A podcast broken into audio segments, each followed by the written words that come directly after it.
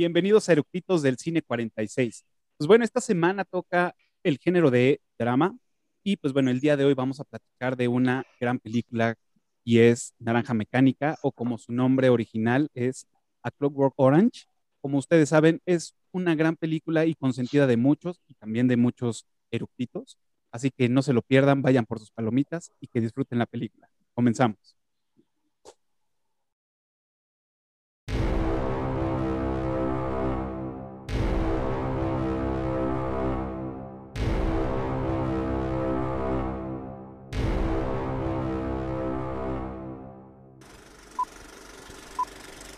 ¿Ya está grabando?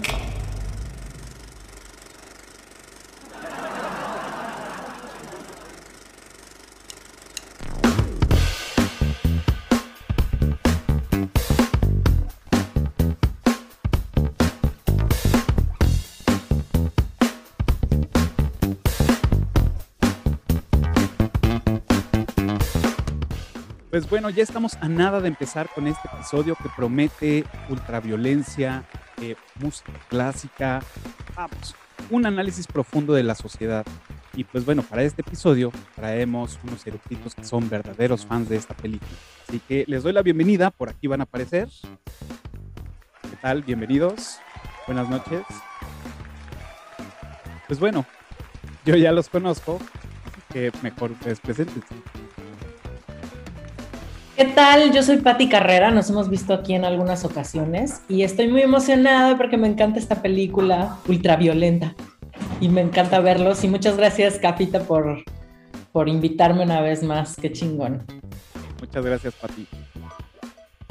Hola, hola, mi nombre es Felipe Pérez Santiago y también pues ya he sido invitado a varias de estas sesiones. Eh, gracias Cafa una vez más por la invitación y más para un película no no no como este que nos va a dar tela para cortar por un buen rato. Saludos, saludos. Perfecto, gracias por venir. Amigos, eh, soy Ro, gracias por estar aquí. Cafita, gracias por invitarme nuevamente. Eh, un saludo a mis compañeros aquí en el episodio y esperemos que se diviertan. Perfecto, muchas gracias por venir. Eh, también aprovecho para darle las gracias y la bienvenida a todos los conectados en el Clubhouse. Este, tuvimos un pequeño problema, empezamos este, sin grabar y ya perdí a algunos de la audiencia de Clubhouse. Una disculpa, pero bueno, a veces suceden estos errores. Eh, muchas gracias por venir. Eh, más adelante tendremos interacción con ustedes, así que no se, no se vayan. Y pues bueno, arrancando con esta gran película, es una de las favoritas de varios, me gustaría saber ¿Por qué les gusta tanto? ¿Por qué son fans de esta película? Pues a mí me encanta porque plantea conflictos, o sea, ah, es un análisis también sobre lo que provoca la sociedad, o sea, sabes, vicios sociales de una, sociedad en, crisis moral. Y también me gusta mucho el, modo en el que se trabajó la música. O sea, siento que es, es una forma muy inteligente de utilizar música clásica bella en juxtaposición con escenas muy violentas y con un tema muy violento. Y creo que ahí es donde se empezó a cocinar este tipo de utilización de música y, y me gusta, me gusta por eso. Kubrick es un genio loco y me encanta. Claro. Y pues también corroborando lo que dice Patty, pues yo soy fan perdido de Kubrick, me encanta su trabajo, de verdad para mí es de los mejores directores que han existido. Además sí confieso públicamente que esta película es mi película favorita all times. La he visto cientos de veces, la vería cientos de veces más y me encanta porque entra en este conflicto de hacer una oda a la violencia, de mostrarnos un lado voy a poner un entrecomillado muy grande, un lado bello de la violencia y precisamente ahí es el conflicto, ¿no? El que algo tan terrible como es la violencia física, este, social, psicológica, etcétera, se nos muestre de una manera tan magistral y sobre todo tan hermosa. Y por supuesto, bueno, del soundtrack ya hablaremos en su momento, uno de los soundtracks más icónicos también en la historia del cine. Correcto, eh, definitivamente la estética de esta película es fabulosa no, no hay, ha, habido mucha crítica al respecto, eh, precisamente sobre la glorificación de la violencia, temas de censura, eh, que en su oportunidad eh, se dieron a cabo. Pero creo que esta película, además de eso, tiene un fuerte mensaje, no solamente en el sentido de glorificación de la violencia o glorificación de la música como tal, sino que hay que tenerla en cuenta en el contexto histórico en el cual fue primero escrita la novela, novela, con, eh, y, después cómo Kubrick decidió desarrollarla, cómo lo hizo. Eh, eh, el, contexto mundial en su oportunidad, tanto cuando se escribió la novela como cuando se filmó la película, y cómo eso se, se transporta a la actualidad y cómo es que la podemos admirar de esta manera. definitivamente es de mis películas favoritas. Pues, pues, sí, digo, efectivamente, concuerdo con todo lo que dicen. A mí me gusta, me, me, me gustó, lo voy a dividir en dos partes. Me gustó cuando era muy chavo, que la vi por ahí, eh, la primera vez que la vi fue en los 99, 2001, 2000, más o menos.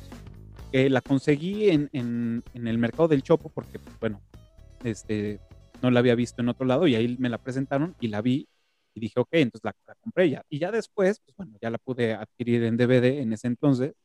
Y me gustó mucho porque pues tenía ese toque de rebeldía, ese toque de, de, de, ver algo este, violento, que pues era lo que me llamaba mucho en ese entonces. No, no era porque yo lo fuera, sino porque me gustaba apreciarlo, ¿no? O verlo.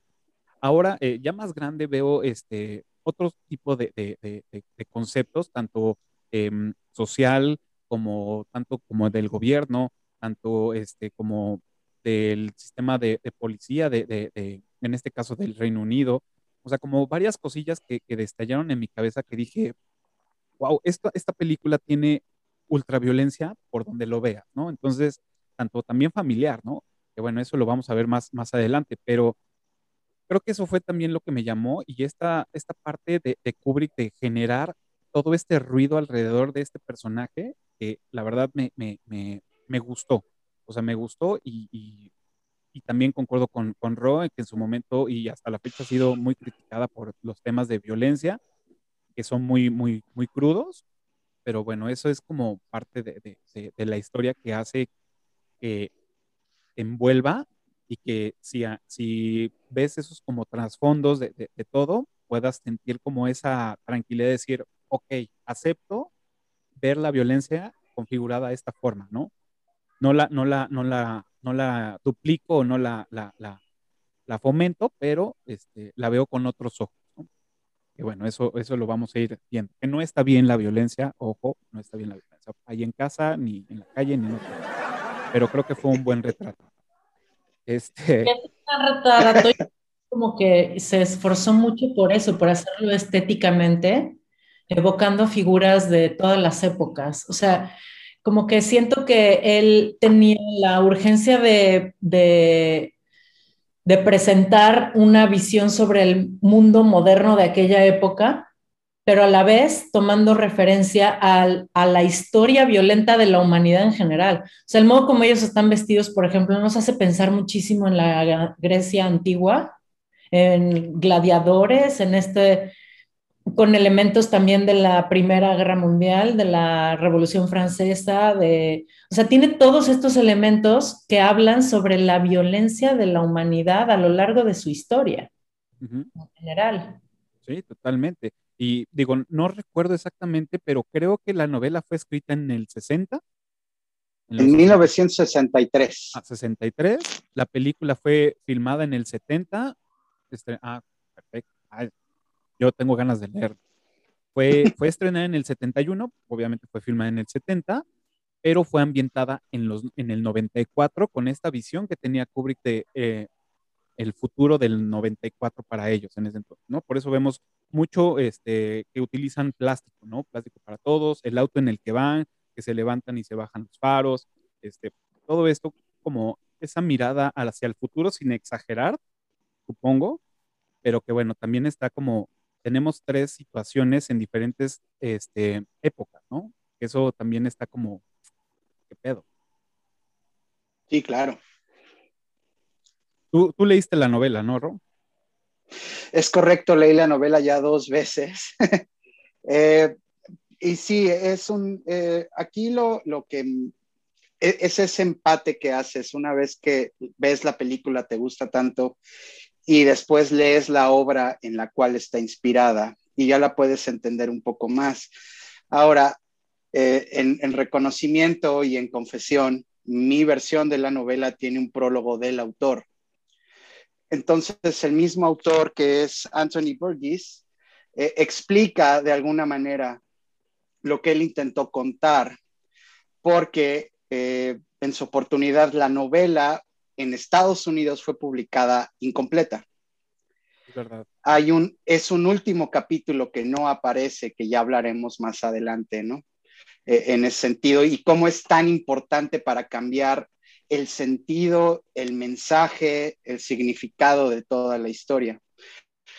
Pero sí, la, idea es, es, es, una sociedad que viene saliendo de la Segunda Guerra Mundial, de la Guerra de Corea, es un mundo que está en la Guerra Fría, que se siente que todo está valiendo madres, ¿no?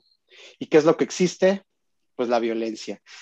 Y lo que refleja también es el sentir de la juventud en ese momento, ¿no? Es una juventud sin futuro, es una juventud que se siente realmente volando, están flotando, están en el aire, no, no ven para dónde jalar, para dónde ir, y, y acaban en eso, en el ultra violence y el, y el desmadre y el in out, in out y todo lo demás, ¿no?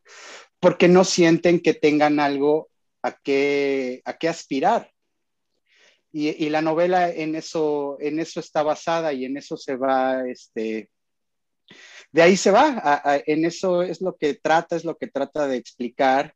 Y bueno, al final vemos todo lo que ocurre en la película, cómo el gobierno intenta establecer medidas extremas, igual de extremas que la violencia que los, que, los jóvenes están aplicando para tratar de contenerlo, cómo eso fracasa de una manera espectacular.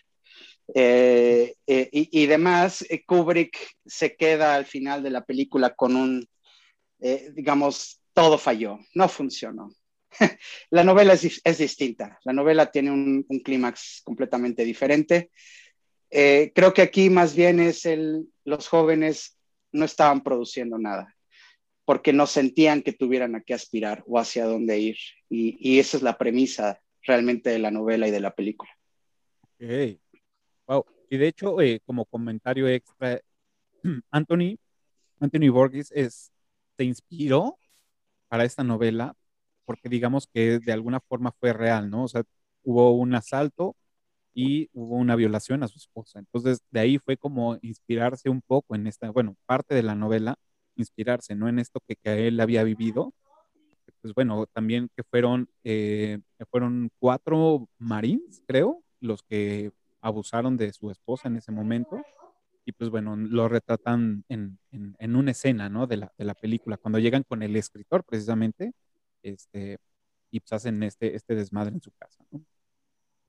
Y estos jóvenes además son víctimas y victimarios, o sea, son víctimas de un sistema que los tiene desesperanzados, sin, sin educación suficiente o sin motivación suficiente. No sé si, no sé si incluso esa es responsabilidad de la sociedad, del gobierno o propia, pero claramente siento que, una, que hay ciertos eh, ambientes sociales y demás que fomentan más o menos la motivación, la creación, ¿no? Como la productividad y se convierten en estos victimarios violentos hacia todo lo que les rodea, incluso consigo mismos. O sea, ellos tienen un ciclo autodestructivo también y entre ellos, ¿no?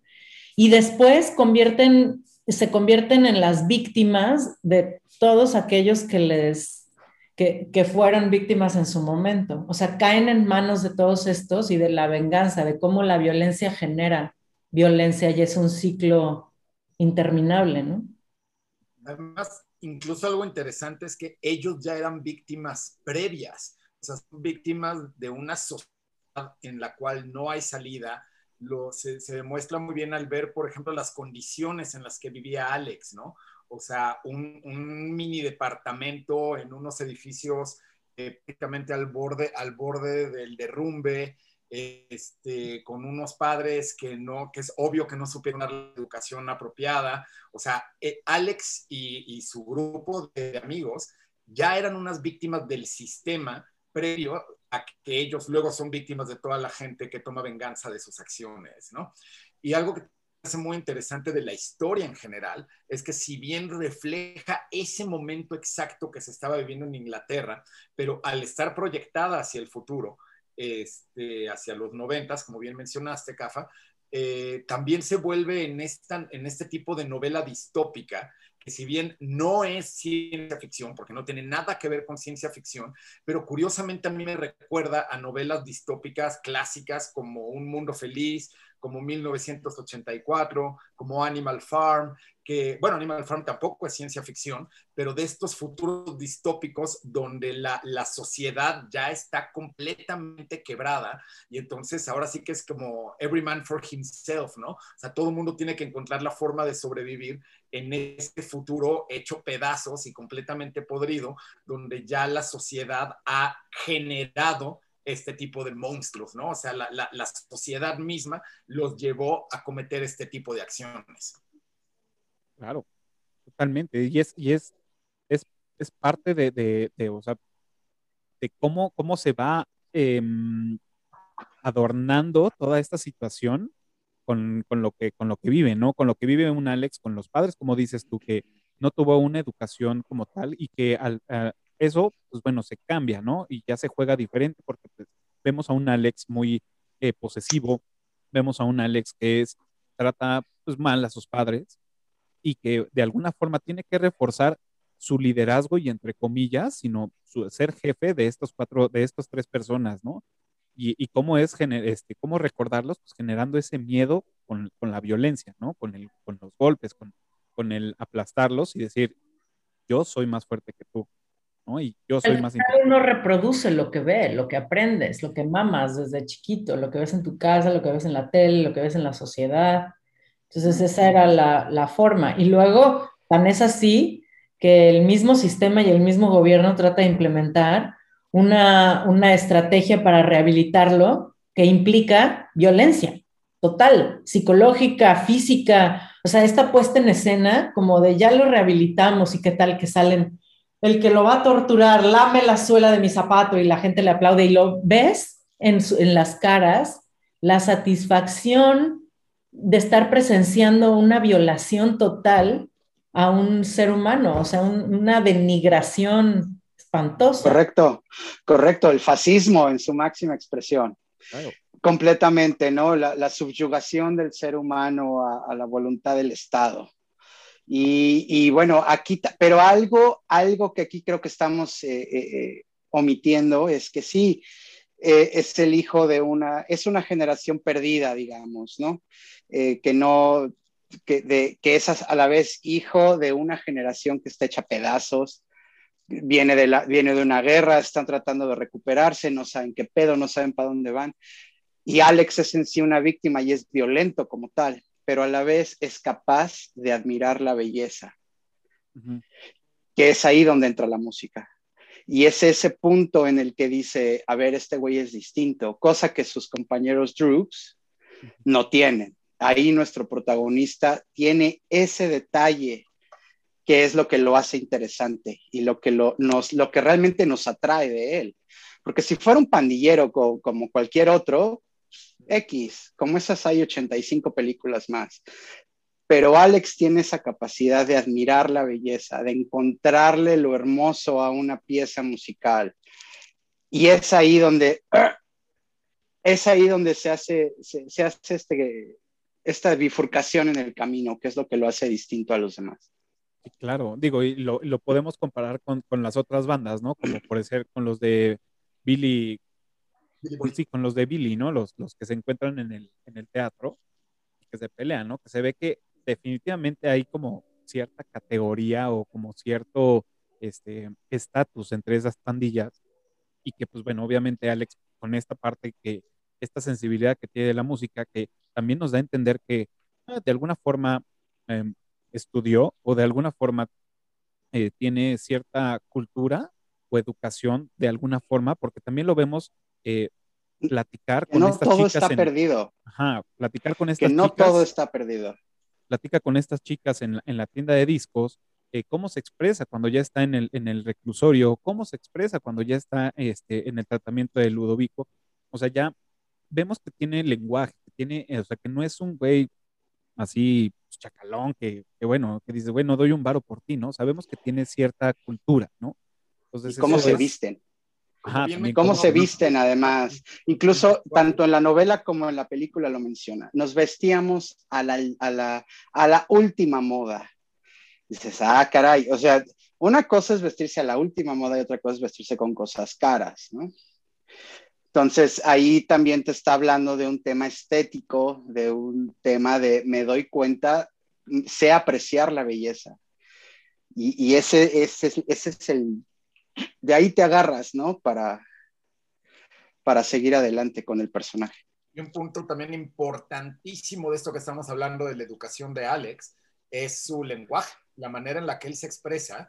Este, bueno, eso de- ya desde el libro lo, lo explica Anthony Borghese, que este, del idioma que ellos usan, que es el idioma Natsat, que es como, como describe el mismo autor, es un inglés rusificado.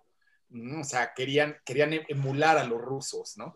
Pero, pero Alex habla como una persona perfectamente educada, o sea, tanto en su inglés nativo, que lo expresa muy bien a diferencia de los otros, que son unos verdaderos subnormales a la hora de expresarse. Y Alex habla como todo caballero, y él se sabe así un caballero. Yo creo que te estamos caballero, perdiendo un poco. cruzada es algo muy noble, todo esto que él está haciendo, ¿no? Mente ataviado y con este, este- a ver, ahí me escuchan, digo que él usa, pues con este lenguaje tan complejo y en cierta forma tan elegante que usa él para expresarse, ¿no? Entonces, como bien dice Rodrigo, no es un pandillerito de la calle, es un tipo con educación que él ve la nobleza en todos los actos que está cometiendo, ¿no? Y nos damos, nos da nuestra primera dosis de que es alguien diferente cuando llegan a, a este bar, eh, al, al Coroba Milk, llegan ahí al Coroba Milk Bar. y está, después de haber hecho ultraviolencia, llegan y siguen tomando y está esta señora cantando una ópera y el otro güey pues eructa, ¿no? Y el otro, madre, te da un madrazo y se disculpa con ella, ¿no? Entonces dices, ok, o sea, creo que ahí tiene unos tintes diferentes a los demás. Y Dato está cantando la parte coral de la novena de Beethoven. Claro.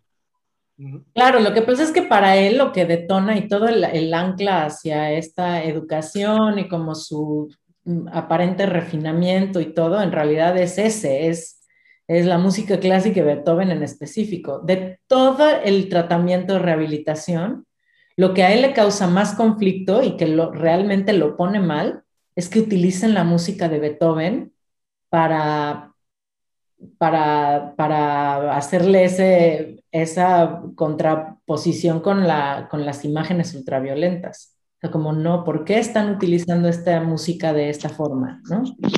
Claro, y que al final él, él este, pues bueno, no lo, no lo explican, que era algo que salió, que no estaba planeado, ¿no? Que, que el, el método lúdico no venía incluido con música. Pues ahí se dan cuenta y pues bueno, lo explotan, ¿no? Al final explotan esa parte. Está, está bastante interesante. Y la selección de Singing in the Rain también es muy interesante. Ah, que por cierto, este, ahí hay un, hay un dato curioso. Esa escena de cuando ellos llegan a la casa del escritor, este, Kubrick les dijo, a ver, vamos a improvisar. Y entonces Alex empieza a improvisar y canta esta rola porque solamente es la única que se sabía completa. Entonces a Kubrick le gustó y dijo, bueno, pues que se quede. Y pues ahí el resultado, lo cual fue pues increíble.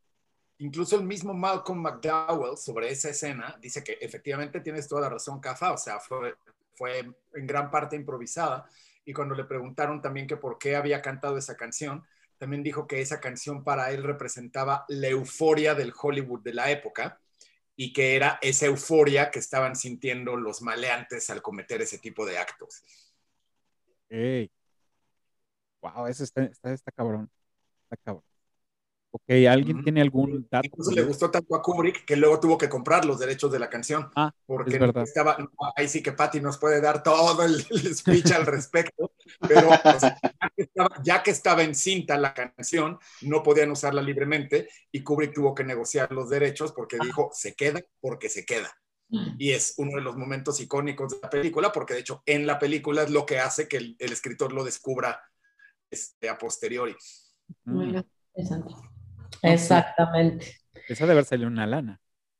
Ha de haber salido una lana, pero a la vez, o sea, se acerca contigo Kubrick, ni más ni menos, para pedirte los derechos de cualquier cosa y ¿qué le vas a decir? No.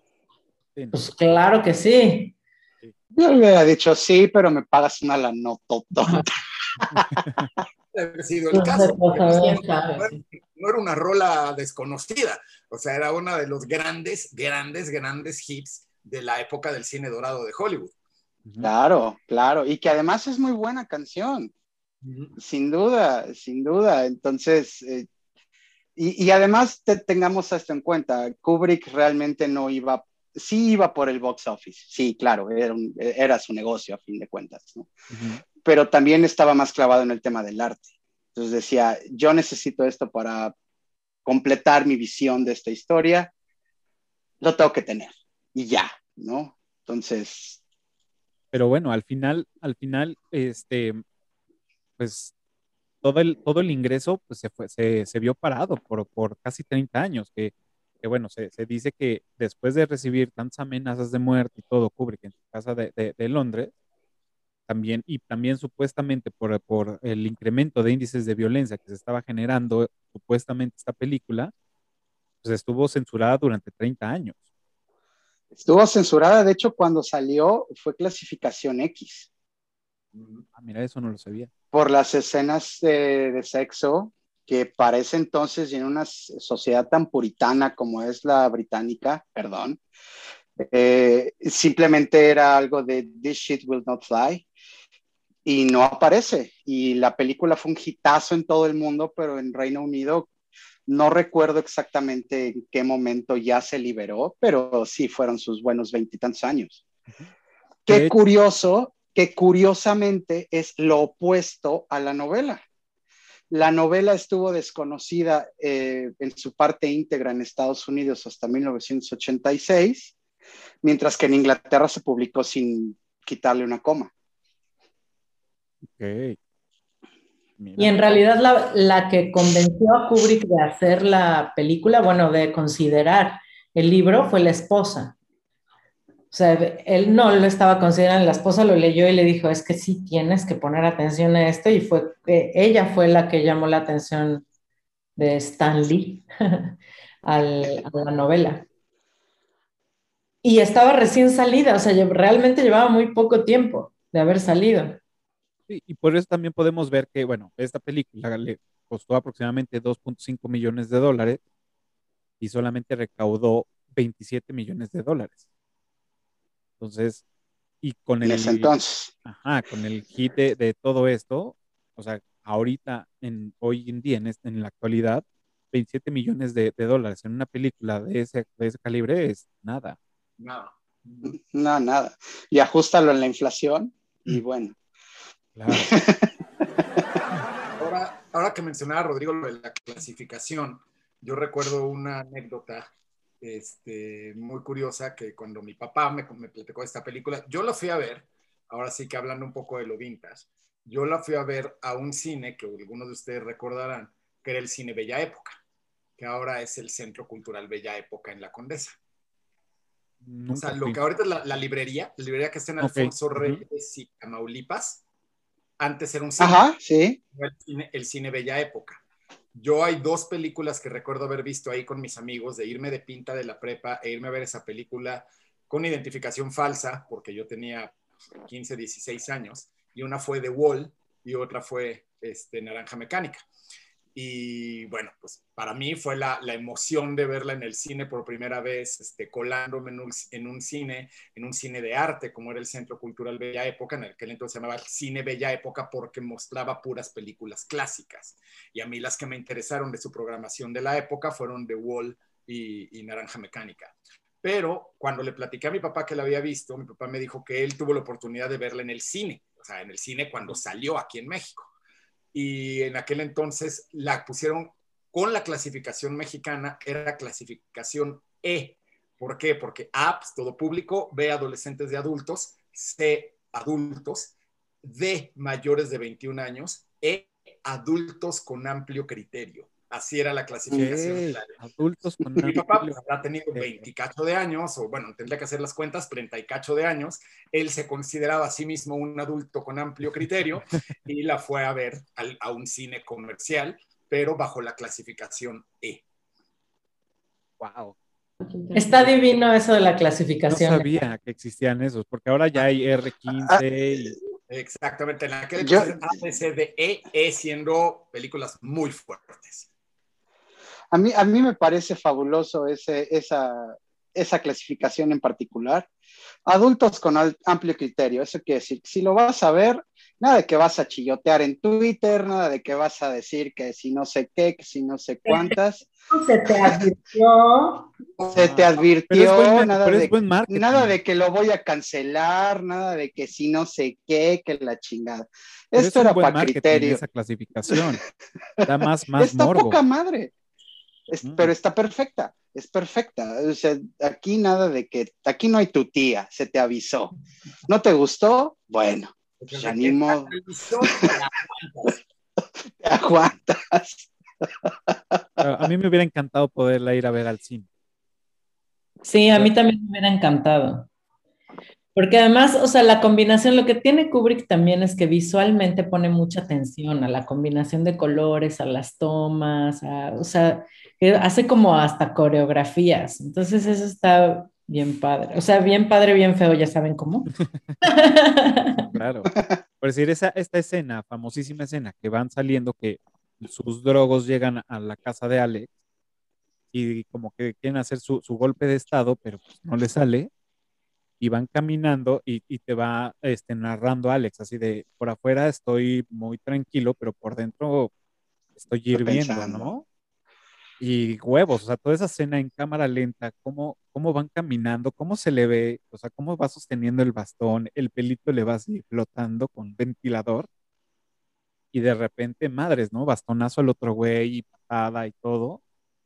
Y es como, como extraño. Ajá, esa, esa escena de la navaja es extraña porque se inclina como, como, entre como de reverencia diciendo, ok, te voy a ayudar. Y después, bueno, te ayudo, pero esto va a quedar claro, ¿no? Entonces. Esa escena es importante. Esa escena es muy importante. No solo en la, en la película no se alcanza a apreciar eh, el efecto total. Pero en la novela, esa escena es muy importante y de alguna manera te da, te da a entender el final. Te explica el, final de por qué ciertas cosas, ¿no? Eh, seguro volveremos en el, más adelante a esto, pero de los drugs solamente golpea dos. Si se fijan. Y uno dice, yo no juego yo no juego, que es Pete. Acuérdense de eso cuando más adelante en el episodio, cuando hablemos de esto. No, que más adelante. De una vez, dale, dale. ¿De una vez? bueno, ok. Bueno, ok. En el último capítulo de la novela, la película termina con I was cured. ¿Y cuál, no? Mi madre está curado. En realidad, la novela tiene un capítulo adicional la novela inglesa como originalmente se publicó. ¿Y qué es lo que, lo que pasa en este capítulo 21? Eh, es que Alex crece, madura, se vuelve un adulto de alguna manera y se encuentra a Pete en un café, ya no en un bar, en un café después de que estuvo con sus amigos Drugos, sí reforma su banda con otros integrantes más jóvenes. Pero al final él dice, ah, esto ya no, como que ya no me llaman, ¿no? Se va a un café, se encuentra Pete y Pete está con su esposa. Y entonces, ¿qué es lo que pasa? Pete dice, pues es que ya crecí, tengo un trabajo, ya me casé, tengo un departamento, bla, bla, bla. Y Alex se queda, ah, ¿cómo? O sea, no entiendo. La cabeza le, explota de, de, la impresión. Entonces ahí te das cuenta que Pete, en cierta forma, pues no estaba tan lejos de lo que era Alex. No era un pandillero como todos los demás, sino que él también dice, bueno, Alex no es el único, si hay una esperanza para la humanidad. No, Alex no es el único que admira la belleza, Alex no es el único que puede seguir adelante, sino que Pete también lo hizo. Y eso hace que Alex en algún diga, ok, mañana me voy a conseguir un trabajo y voy a buscar una esposa. Y eso es verdadera, ese es el final real de Naranja Mecánica. Se reforma como tal, entra a la sociedad, ya si quieres de otra manera, pero entra a la sociedad. ¿Creemos en la rehabilitación de Alex? No. Sí creo, yo sí creo en la rehabilitación de Alex, no como la muestra Kubrick, porque ese es el punto, que no haya rehabilitación, la película. La novela sí lo muestra como que se rehabilita, pero se rehabilita por otras cuestiones, no por la tortura espantosa que le da el Estado, sino que se rehabilita por sus propias experiencias y por su propio criterio y su propia forma de pensar. Digamos que no, no se rehabilita, madura y crece y encuentra una esperanza, pero en sí mismo, al espejo de, de uno de sus compañeros a lo mejor más que una rehabilitación es una inserción a la sociedad, ¿no? O sea, al fin y al cabo, la sociedad y de países como Inglaterra, pues es algo tan fuerte que no, no hay manera de escaparla, ¿no? No hay manera de ser un rebelde toda la vida. O sea, al fin y al cabo va a llegar el momento en donde, en donde va a tener que buscar un trabajo. O sea, no va a poder estar robando todas las noches. Y, y, pues eso es algo muy fuerte. Yo no conocí este final. Muchas gracias por compartirlo, Rodrigo. Es verdaderamente alucinante este, pues sí, es una inserción a la sociedad. Al final la sociedad siempre gana. O sea, digo, este, este era un rebelde en el camino incorrecto, ¿no?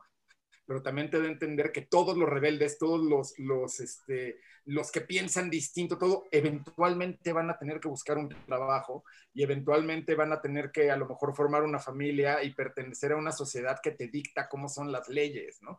Entonces, pues es un, es un final durísimo, ¿no? Es tremendo. Incluso sus otros dos compañeros este, drogos que también acaban en la policía, ¿no? O sea, y que te da a entender también que la policía está contratando criminales, como sabemos que es en muchos países, México ciertamente no es la excepción, donde la policía es a veces, o en todos los casos, infinitamente más violenta que los propios criminales, ¿no? Entonces, pues al fin y al cabo es me, cuadro con la sociedad porque no me queda de otra. Sí, digo, me cuadro con la sociedad. Tienes dos, dos, dos, este, dos caminos. Es o te cuadras con la sociedad o te vuelves un homeless. Y ya, o sea, hasta donde te dé tu desmadre y sigues tu vida así sin generar, sin generar para ti, sin generar para, el país, sin, o sea, sin hacer nada más que pues, estirar la mano y lo que, lo que te caiga de caridad, ¿no?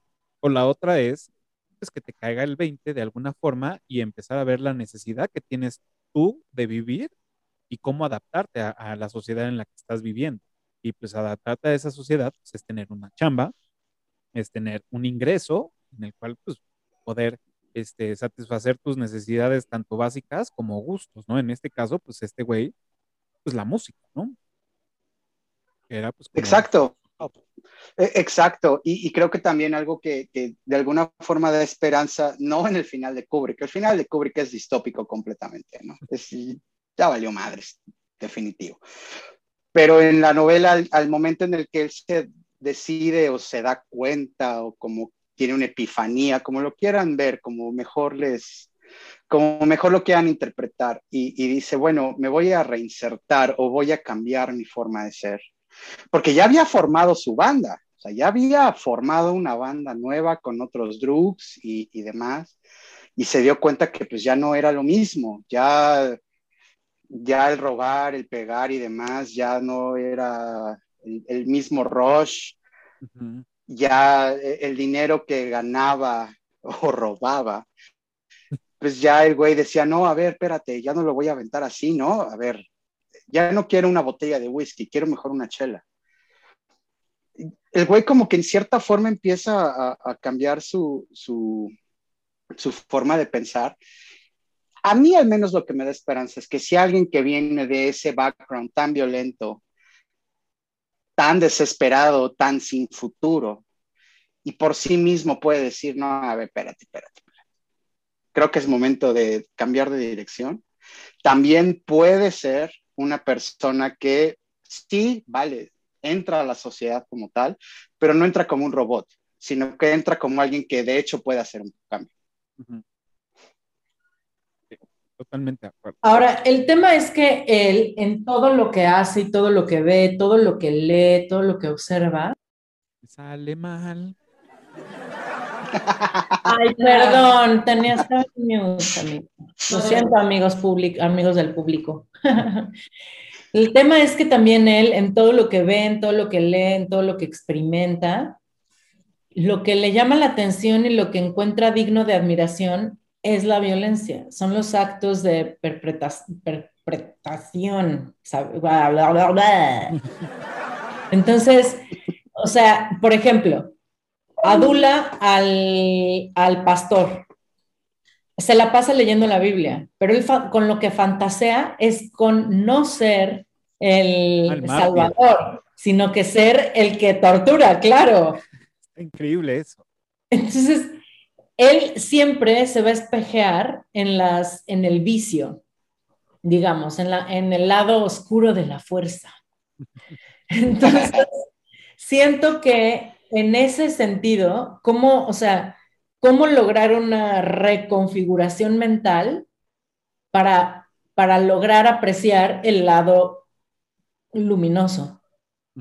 ¿Cómo, ¿Cómo se hace? ¿Por qué proceso se tiene que pasar para que él deje de apreciar como valioso el lado oscuro? Bueno, es, que esto... naturaleza es esa es que esto aquí hay que tomar algo en cuenta, Pati. Realmente Little Alex y sus drugs tienen 16 años.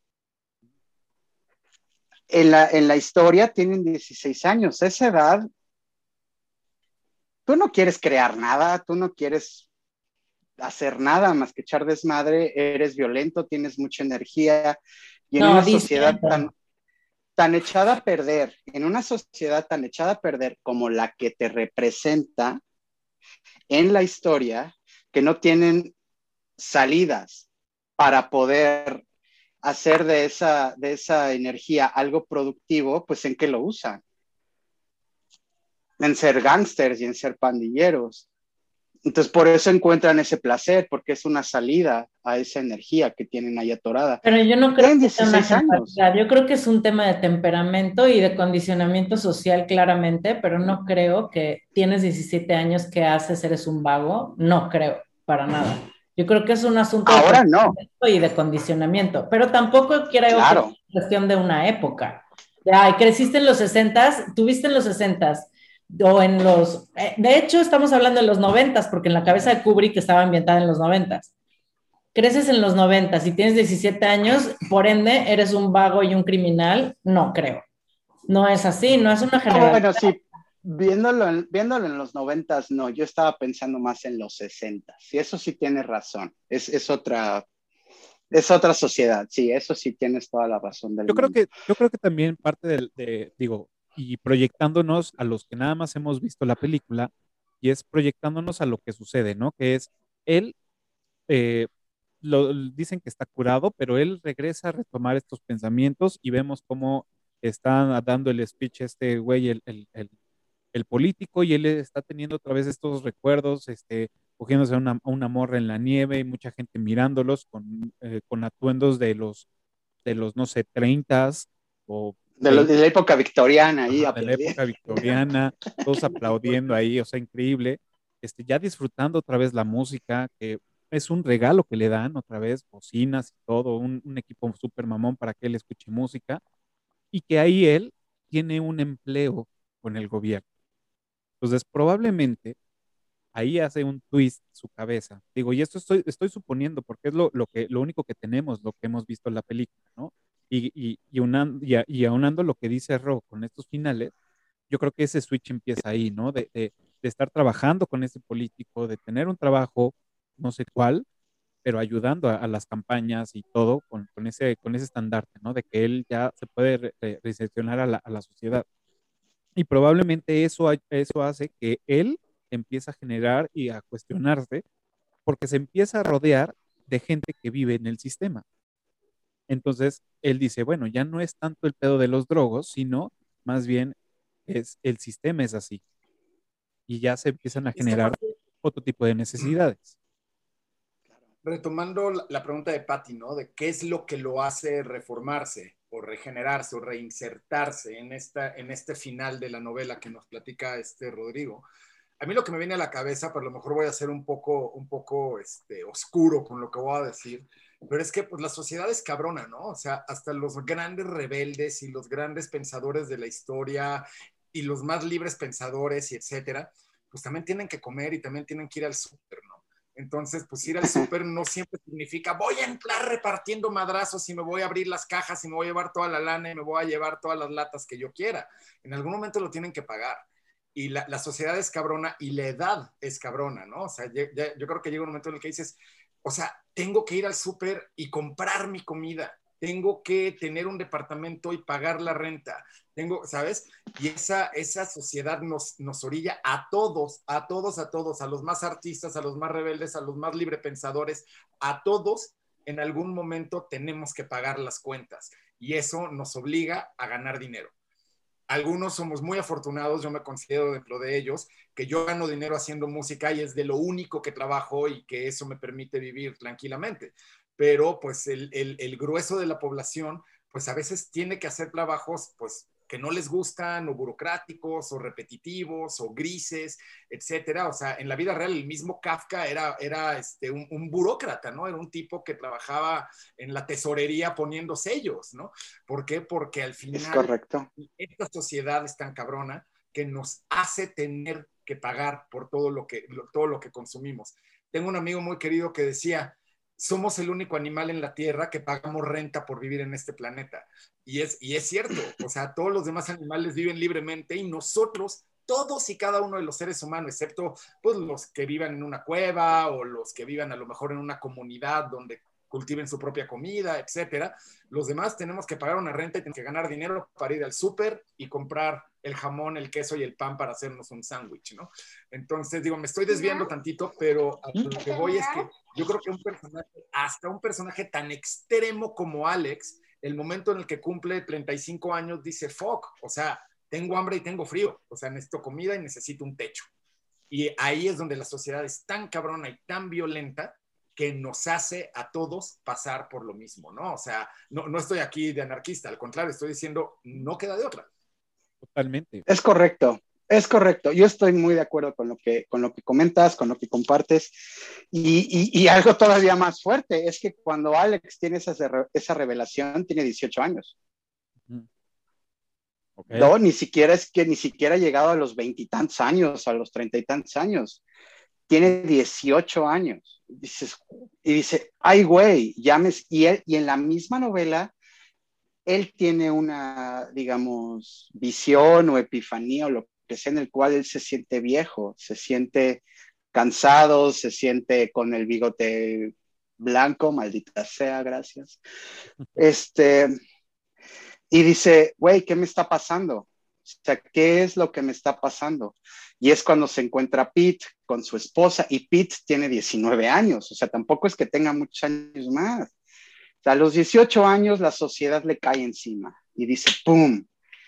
Y él mismo, sus, claro, estas son las reglas del juego y sus mismos impulsos juveniles, él ya los empieza a descartar, él, él ya, no, ya no siente placer de, de, de, la violencia extrema, ya no siente placer de, de, robar, de golpear, de demás, ¿no?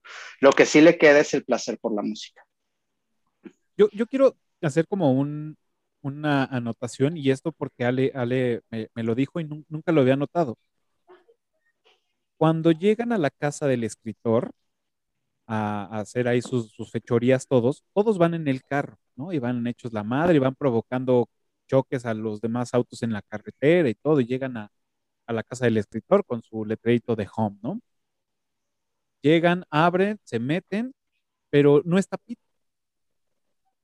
Es el único que no está en, e, esa, en esa este, eh, secuencia. Y no lo había notado hasta que Ale me dijo, oye, ¿no eran cuatro? Y yo, sí, y yo, ah, me falta uno. Y era Pete. ¿Ya ves? o sea, no sé por qué no lo meten ahí. ¿Ya pero ves? Ya después, pero ya, después cuando regresan, cuando regresan al bar, que este, están, están ahí que les, y que le da el madrazo porque interrumpe a la señora cantando, ahí ya están los cuatro otra vez. Pero en toda esa secuencia desaparece Pete. ¿Por qué? No lo sé. Y lo estoy buscando antes del episodio y me quedó muy grabado porque Ale lo, lo mencionó. Ya lo sabes. ¿Por qué? Entonces, pues sí, puede ser ese, ese guiño a que él, él dijo, güey, yo me quedo aquí afuera a cuidar. Sí, o sea, yo no le entro, yo estoy en otro desmadre, pues, si ustedes esto les llama la atención, dense, como que a lo mejor él decía, eh, ya no me llama tanto la atención, o sea, él ya iba más adelantado, porque era el más grande. Y a lo mejor a él sí le gustaban las peleas parejas, ¿no? Como con la pandilla de Billy Boy, donde realmente era la adrenalina de vamos a darnos sabroso, ¿no? No un traje como que hacen en la casa del escritor, ¿no? Este, Exacto. Sería interesante saber el por qué Kubrick saca de, del juego en toda esta secuencia. Pues tiene, se me hace mucho sentido con lo que dices, Ro. Entonces, bueno, vamos a quedarnos ahorita con esa, esa historia. si quieres, verlo así y, y, hazlo, únelo con la secuencia en la que le hacen el golpe de estado y, y Pete es el que dice, ah, ah, ah, sí. no, no, participa. De hecho, es un personaje que, no, no perfila tanto en toda la película. O sea, sabes que existe y está ahí, tiene un par de líneas y es muy expresivo en su forma, en, ademanes, en gestos, este, pero ya, que te pierdes de él, que no, no, no ubicamos que él hace falta en esa, en esa secuencia. Entonces está, está, está interesante. Hay que, hay que, hay que buscarle un poco más. Perfecto. Eh, pues bueno, también como datos, este, este, mm, datos generales o datos curiosos, ahí vemos eh, en la segunda parte, ya cuando Alex llega otra vez a la casa del escritor, que nada más está el escritor y está un chavo que todo el mundo, este, o muchas personas creían que era como el amante del señor, básicamente pues él era como su guardaespaldas. Y él yo no, lo, yo no había hecho la, asociación hasta que lo leí. Él, él es nada más y nada menos que David Rose, que es Dark Vader. No lo sabía, hasta apenas en estos días. O sea, no, no había hecho. Y que la escena, la escena cuando él baja. Está muy conocido ya en Inglaterra. Fíjate. Y la escena donde él baja al escritor con toda la silla, con todo y silla por las escaleras y lo pone, lo hicieron este, grabarlas como 30 veces y este güey ya estaba hasta el dedo y Kubrick dijo, creo que la mejor es la primera escena, Entonces el otro ya estaba súper... Le aventó la silla de ruedas con todo y escritor encima. Sí, pero yo, hay, un dato curioso, señor, él, él, hizo muchas, muchas, muchas cosas como figurante. O sea, él ya era, entre comillas, conocido en Inglaterra porque tenía un personaje, que les voy a decir cómo se llamaba. Eh, um,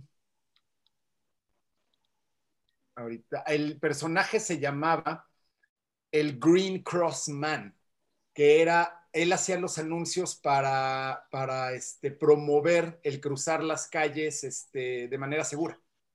Entonces, él hacía anuncios en los cuales se llamaba el Green Cross Man porque salía así como parando el tráfico y dejando que pasaran los niños y como creando conciencia de que se usaran las calles de manera segura para que los automovilistas este, respetaran a los peatones. Entonces se llamaba el Green Cross Man y pues era conocido por su físico porque era un tipo muy fuerte e incluso fue campeón de certámenes de, este, de fisicoculturismo en su juventud. Okay y ya luego efectivamente hizo, hizo el cuerpo de Darth Vader. Exacto. Yo no había hecho la asociación hasta que lo leí, dije, ok, entonces ya me metí a buscar y dices, eh, pues sí, güey, ¿no? Pero no, nunca, nunca, lo había asociado. Con Es esos lentecitos de... Ha salido en dos de las películas más icónicas de la historia. Bueno, en el caso de Darth Vader, incluso una trilogía. Y, este, y nunca tuvo una sola línea. No, jamás. Jamás. Es verdad. Jamás. De hecho, en Star, eh, en Star Wars él sí leyó sus parlamentos, pero nunca le avisaron que lo iban a, a doblar. No se dio cuenta hasta que salió en el cine la película. Claro. Bueno, acá creo que dice tres, cuatro cosas, ¿no? Así como de, tocan la puerta. Ajá. Ah, bueno, claro, Sí. claro. O sea, cosas así como de, ¿De quién será? sí, maestro. Lo trata casi como del jorobado de Notre Dame, ¿no? Sí, cierto. O como Igor a Drácula, ¿no? Ajá. Eh, pues bueno, y, y- y como, o sea, en- en- ahorita en la racha del- de, los datos curiosos, eh, y como algo ya, ya lo habían mencionado, bueno, empezado, pues bueno, toda, yo, yo la primera vez que la, que la, que la vi, pues no entendía como varias, varias este, frases que decía, ¿no? Palabras. Entonces, yo sabía, o sea, en ese momento dije, bueno, es un, es un pochismo, es un algo, es una frases muy coloquiales de ahí, que bueno, ellos inventaron y está buena onda, ¿no? Y pues bueno, en este caso, pues fue inventado por, por este Anthony Burgess, que es este, fue, eh, aparte que es este eh, escritor, es lingüístico y aparte estuvo metido en la onda de la música.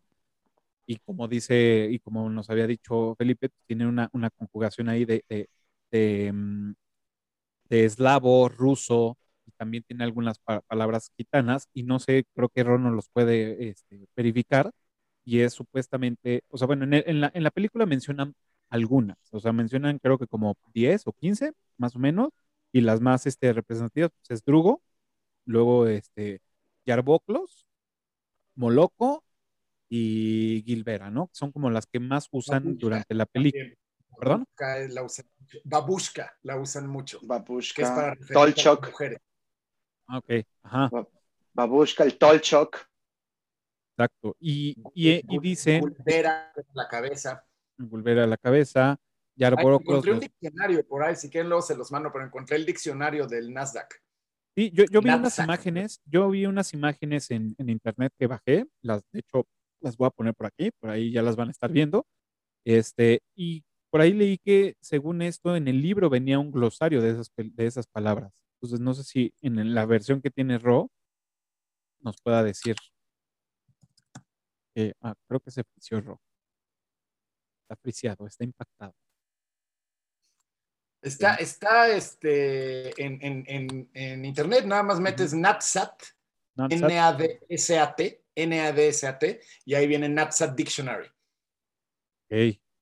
Son cerca de unas 100 palabras, algunas seguramente se habrán usado una sola vez, nada más, pero sí este, son cerca, cerca de, de 100 palabras entre eslavo, efectivamente, ruso, tal cual, eh, muchos inventados, y este, gitano, como bien dijiste, algunos obviamente inglés, francés, alemán, eh, árabe incluso, y ya, son los, los idiomas que usan para, este, para formar este idioma inventado, el Natsat. el Natsat. Me recuerda un poco como al lunfardo, ¿no? Que no entiendes nada. Bueno, pues el, el idioma chilango, no te vayas lejos. O sea, yo recuerdo en mi, en el tiempo que viví en España y cuando me juntaba con otro chilango a tomar una cerveza y empezábamos a hablar como normalmente hablamos, los españoles se nos quedaban viendo como, hostia, pero qué coños decís. Claro, sí, sí, sí.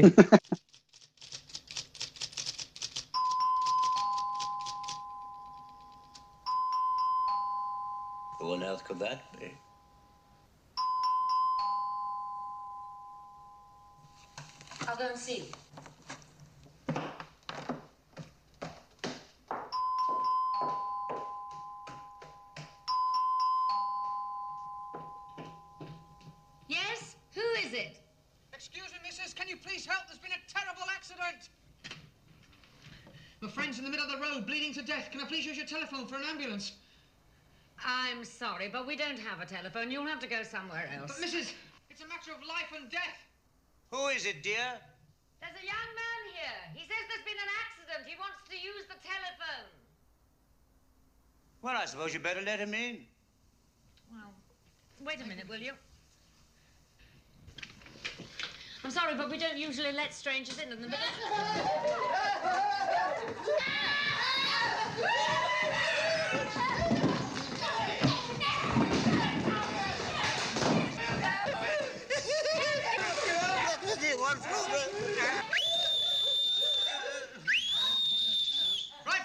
rest of the house. Ten.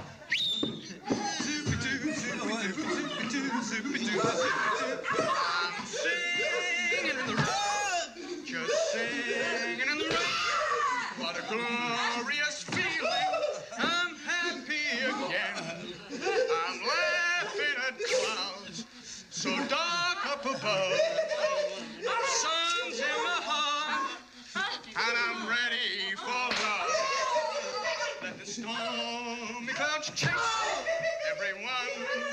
the place. Boom. I'm with the rain. I've a smile on my face. I'll walk down the lane with a happy refrain. And I'm singing, just singing. In the rain, doobie-doo, doobie-doobie, doobie-doo, doobie-doobie, doobie-doo, Eh, doobie-doo. Pues bueno, yo me gustaría arrancar con, con el tema de la música, que tenemos dos personas expertas en este ramo. Y este, pues bueno, ¿qué nos tienen que decir? Bueno, Kubrick nunca utilizó supervisores musicales. Él siempre seleccionó la música para sus propias películas y si acaso se, se apoyó del compositor del score original y siempre utiliza muy poco score original. Y en este caso utilizó súper poquitas licencias, creo que son tres o cuatro canciones únicamente preexistentes, una de ellas Singing in the Rain, que por cierto no utilizan la grabación original, siempre es el personaje cantándola. Y un par de licencias más cuando están escuchando el radio en su casa, los papás, o sea, dos, tres este, licencias más, pero realmente el resto es un poco de score y sobre todo música clásica seleccionada de una forma increíble. O sea, a mí lo que me impacta es esa forma de seleccionar música clásica para generar mensajes poderosos sobre eh, las imágenes, o sea, sobre lo que estás viendo, que son en contraposición. Es, es- es lo que platicaba en, la, en, en Clubhouse eh, hace rato que estábamos eh, conectados. En, en- bueno, antes del episodio abrimos una sala en Clubhouse para platicar con los conectados. Y este, y es lo que les decía, que, que realmente es, es este, no sé si, o sea, por lo que leí fue de los primeros que, que utilizaron este tipo de, de- de efecto de música eh, clásica con escenas violentas, ¿no? Porque pues, antes se utilizaba, pues bueno, como escenas románticas, este, lecturas, narración, eh, eh, eh, entre otras cosas, ¿no? Y no, no puedo asegurar que sea el primero, pero sí de los primeros que utilizaron este, este cartucho, lo cual hace que sí voltees a ver y, y lo asocies y que ahora, eh, hoy en día ya vemos muchas películas que, que usan este recurso, que ya es propio, ¿no? Ya es, sabes que si empieza música clásica va a pasar algo, ¿no? No, no vamos lejos, Hannibal Lecter, ¿no? Entonces vemos que es un tipo con su trayectoria como doctor y como, y como, y como caníbal, de alguna forma, y él es pues, amante, ¿no? De, de, de esta- de este género. Yo, yo Sí, tengo una pregunta. Perdón, perdón. Yo tengo una pregunta para los expertazos. Eh, a ver, un poco de, de- de- de background. Mi, mi suegro, a quien adoro y quiero, tiene el LP del soundtrack de la película, ¿no? Y bueno, pues sí, en los créditos aparece ahí que es un arreglo de la sinfonía y un arreglo de no sé qué y un arreglo de no sé cuántos.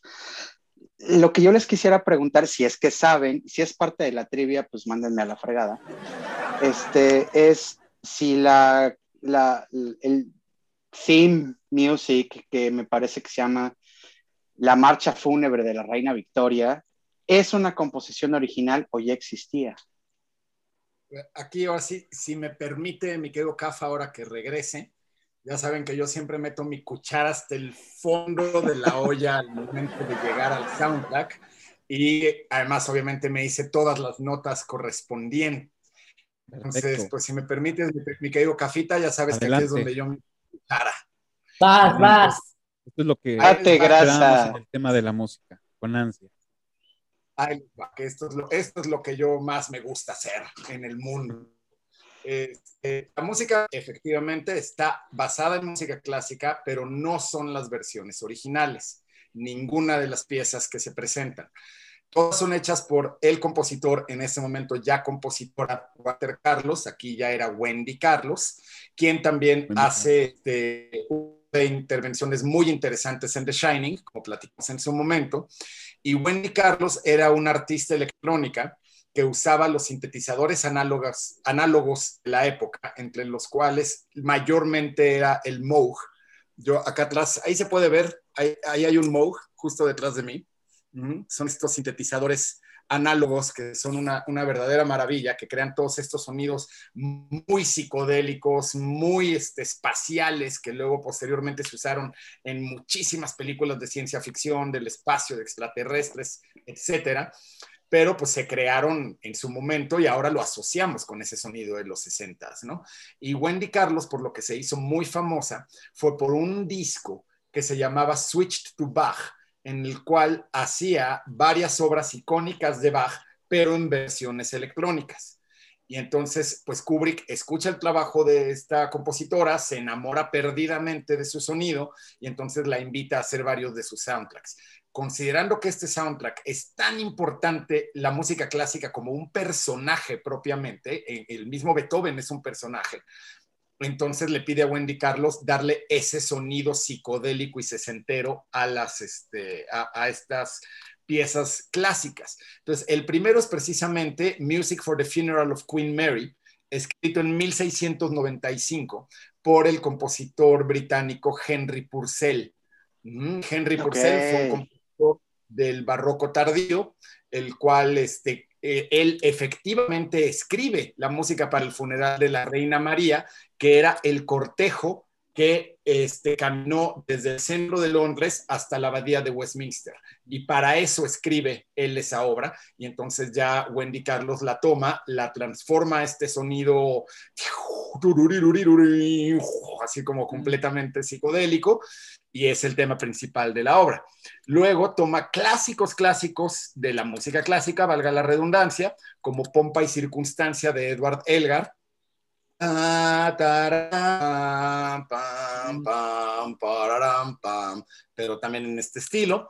Luego la, la Gazza Ladra o la Urraca Ladrona de Giacomo Rossini, que la- es en la escena de la madriza con Billy Boy. Pam, lo cual es maravilloso porque crean un verdadero ballet sobre esta, sobre esta obra, un ballet basado en madrazos, pero crean un, ballet, ¿no? La siguiente obra es la obertura de Guillermo Tell, también de Rossini, que es la escena de la acogida con las dos chicas.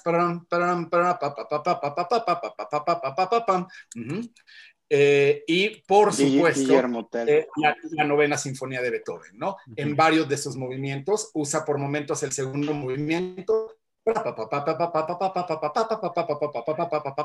el segundo movimiento de la sinfonía, y el cuarto movimiento, o el movimiento llamado coral, que es el que comúnmente conocemos como el himno a la alegría, la oda a la alegría, y que usa varios extractos desde cuando empiezan los, los solistas o Freund, tarirarariraram, hasta el famoso que es este, lo, más conocido de esa sinfonía, todos en este estilo hecho con los Moog. Y este, hay eh, unos pequeños extractos nada más en los sueños los sueños bíblicos que tiene Alex, los cuales comentaba Patty cuando está flagelando a Jesús, donde se oyen extractos de Sherezada de Rimsky-Korsakov. Porque era como este sueño de opio que él estaba teniendo. Este, Rimsky-Korsakov escribe esa obra pensando en todas estas fantasías de Oriente. Este, bueno, de Oriente Medio, ahora le conocemos como Oriente Medio, que es pues Sherezada, ¿no? Esta princesa árabe en la cual él escribe todo este poema sinfónico y, este, y también usan estos este, pequeños extractos. Pero bueno, más allá de la selección musical, que es absolutamente brillante, como sería el caso de 2001, donde usa música de Ligeti, usa música de Richard Strauss, usa música de Johann Strauss, el, el, punto, así la cereza en el pastel es que no son las piezas en su estado original, sino retransformadas, reescritas a ese sonido tremendamente psicodélico de los 60. Maravilloso, wow, ¿Qué tal, perfecto, eh? gracias. Para esa época de los 60, la verdad es que pone algunos toques hasta medio electrónicos, ¿sabes? Porque, digo, claramente la instrucción para la compositora también fue, esto está situado en los 90. Ujú. Es una pieza futurista. ¿Cómo se escucharía dentro de 30 años? Entonces, ella, ella hace un trabajo extraordinario. Y sí, la selección de piezas para cada lugar es increíble, aunque visto ahorita en retrospectiva, ¿no les parece que cada una de las selecciones es cliché cuando en el momento no lo era? O sea, ahorita lo escuchamos y pensamos, ay, qué clichesazo, pero ¿sabes qué? Que en el momento no era clichesazo, fue el primero que hizo estas cosas. Entonces, Exacto. el tema es que sentó, ese fue el momento en el que sentó el- la, el- la piedra angular de la selección creativa musical de una cantidad de... Es más, ahora cada vez que, me, que a nosotras nos toca musicalizar esto y el director viene con que es que esta es una escena de violencia y todo, ¿y por qué no le ponemos música clásica? Siempre pienso, claro, bien Kubrick. Claro, o escenas, o escenas muy rápidas, pues bueno, la, la de Guillermo Tell, ¿no? Exacto. Una motel, claro. que me encanta contar, ya se las había este, compartido cuando hicimos The Shining, pero es que es una anécdota maravillosa. Como bien comentó Patty, este, Kubrick nunca usa música original. De hecho, de los pocos momentos donde usa música original es, por ejemplo, en Eyes Wide Shot, que le pide a la compositora Jocelyn Puck hacer la, la pieza sobre el baile de máscaras. Pero, más, o sea, este Kubrick era tan, tan, tan melómano y conocía también la música clásica que él prefería usar los clásicos pero hay una anécdota. Cuando yo estaba justo estudiando mi maestría en música electroacústica en Holanda, mi profesor me contó que su profesor, que era un hombre que se llama Dick Rijmakers, el cual sí en Holanda es como un icono de la música electroacústica experimental y pues le hicieron un homenaje, pero bueno, lo conocen mi profesor, yo, su esposa y tres personas más. Este, a él le llamó Kubrick para hacer la música de Naranja Mecánica y este, Dick Rijmakers, compositor en los 60 ya estaba viejo, dijo, ¿qué? ¿Música para películas? Un compositor de verdad no hace música para películas. Y rechazó a Kubrick. ¿Qué tal? O sea, hoy por hoy Dick Rijmakers, que lo conocemos literalmente ocho personas en todo el mundo, sería uno de los compositores más famosos de la historia si hubiera aceptado ese encargo. Bueno, lo conocen, lo conocen ocho personas, pero esas ocho personas saben el calibre de- del compositor que es, ¿no? En cierta forma. Y bueno, el mismo lo que dice es que no hay justificación para contratar a un compositor existiendo semejante acervo musical del pasado y del presente de música clásica, avant-garde y contemporánea. O sea, a menos que quieras un score pop, no tendrías por qué contratar a ningún compositor. Y a mí ese punto de vista me parece muy interesante, porque no estamos acostumbrados. El tema es que la cultura musical de los directores y ahora de los supervisores musicales, porque la figura del supervisor musical es realmente reciente, o sea, es de los últimos 40 años, 50 años, es, es, es muy reciente. Entonces, la cultura musical probablemente no da como para poder musicalizar toda, o sea, toda tu carrera películas con música clásica. Lo que pasa es que él oía música clásica 24 por 7 desde que tiene memoria, ¿no? Yo creo que sí da. Perdón, perdón, perdón, perdón, perdón, perdón. Yo creo que sí, yo creo que sí da, más bien es como la, la quieras plasmar, ¿no? O sea, tienes que tener historias que se presten a Es que eso. yo pienso, o sea, la música da, claramente, Claro. Musical de la humanidad, de música clásica contemporánea e experimental, da. Lo que no da es la, cultura musical. Exacto. Claro, claro. Ahora, Y bien, estoy 100% de acuerdo con lo que dice Patty. Si hay directores de cine allá afuera, no escuchen a Kubrick y sigan contratando compositores para sus películas, porque si no, no es su trabajo. Bueno, hay algo que es totalmente cierto, que cada escena y cada proyecto tiene su propia personalidad y particularidad. Entonces, lo que sucede, ¿qué, pasa? Que Kubrick selecciona estas canciones, que, estas canciones, esta música, estas piezas, que en realidad son reinterpretadas para infundirles la misma textura conceptual. Están, re- están reimaginadas de alguna forma. reimaginadas para que todas se engloben en esta burbuja creativa musical que se tiene que crear para el proyecto en sí. Entonces, si tienes un proyecto que resulta que es, o sea, ¿cómo haces con un proyecto como Fondeados? Una película que estamos ahora, Ale y yo acabamos de hacer una película está en Netflix y eh, es un, la- el brief para la música era moderno, medio latino, con toques medio rock, no tanto, medio folclóricos, con elementos latinos folclóricos, o sea, medio trap, reggaetón, tal, ¿cómo, le, cómo transformas una pieza de Bach en algo así? ¿Sabes? Y si alguien lo hace, vamos a buscarlo y lo matamos, por favor. Sí, sí, no, no, no. Creo que Bueno, no pero es lo bien. mismo. Pero es lo mismo. Digo, no he visto las películas, pero es lo mismo, es lo que Kubrick hizo. Él tomó a Beethoven, él tomó a los artistas barrocos, bueno, compositores barrocos y del siglo XV y XVII y lo reimaginó y lo y le encargó a alguien, a ver, Si no, lo digo de broma. escribe esto. en el que suena la palabra. Escribe esto. Salen ronchas. No, yo sé, yo sé. No, yo sé, yo sé. Y, te entiendo, créeme que te entiendo. Sí, pero, no, no estaría pero, cool. es, pero es lo mismo, ¿no? Es lo mismo. Entonces te, te imaginas ahí alguien reimaginándote el arte de la fuga de Bach, que no es solamente la fuga que todos conocemos, sino que es un amplio catálogo ahí de, de, de- de piezas y que las alguien la reimagine para Blade Runner, ¿no? Entonces te vuelves loco con, con todo Lo eso. cual sería muy interesante, ¿eh? Muy, muy, muy, muy interesante. Claro. Ahí está. Ahí está.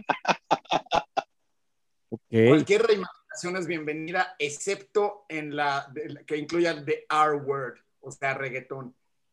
Mm, mm. Ahí, ahí es donde yo sí pinto mi raya. De ahí en fuera, cualquier reinterpretación. Quieren hacer Bach en norteño, me parece un experimento muy interesante.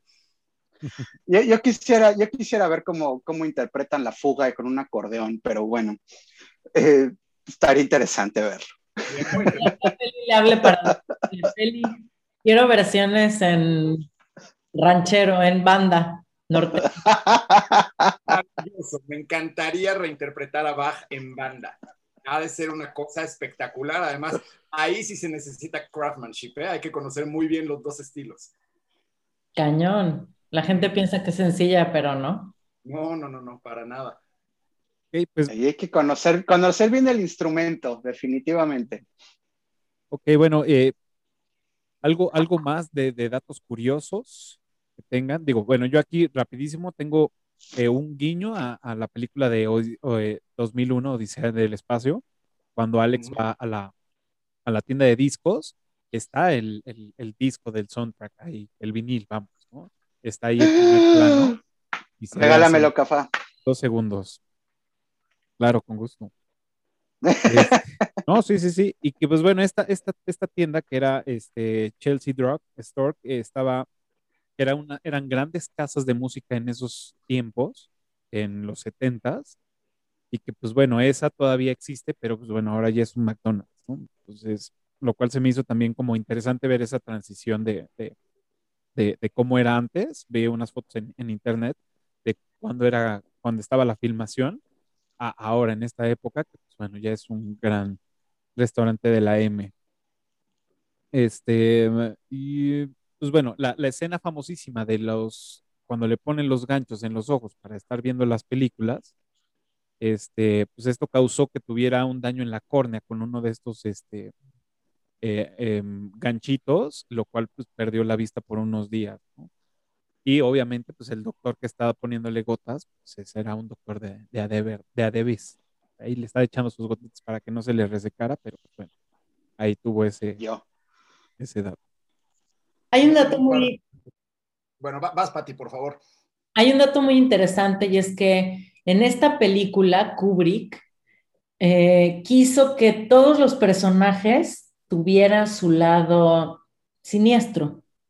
El único personaje que él a propósito no lo hizo siniestro es al capellán, el sacerdote de la, de, de la capilla de la cárcel, que la incluso cárcel.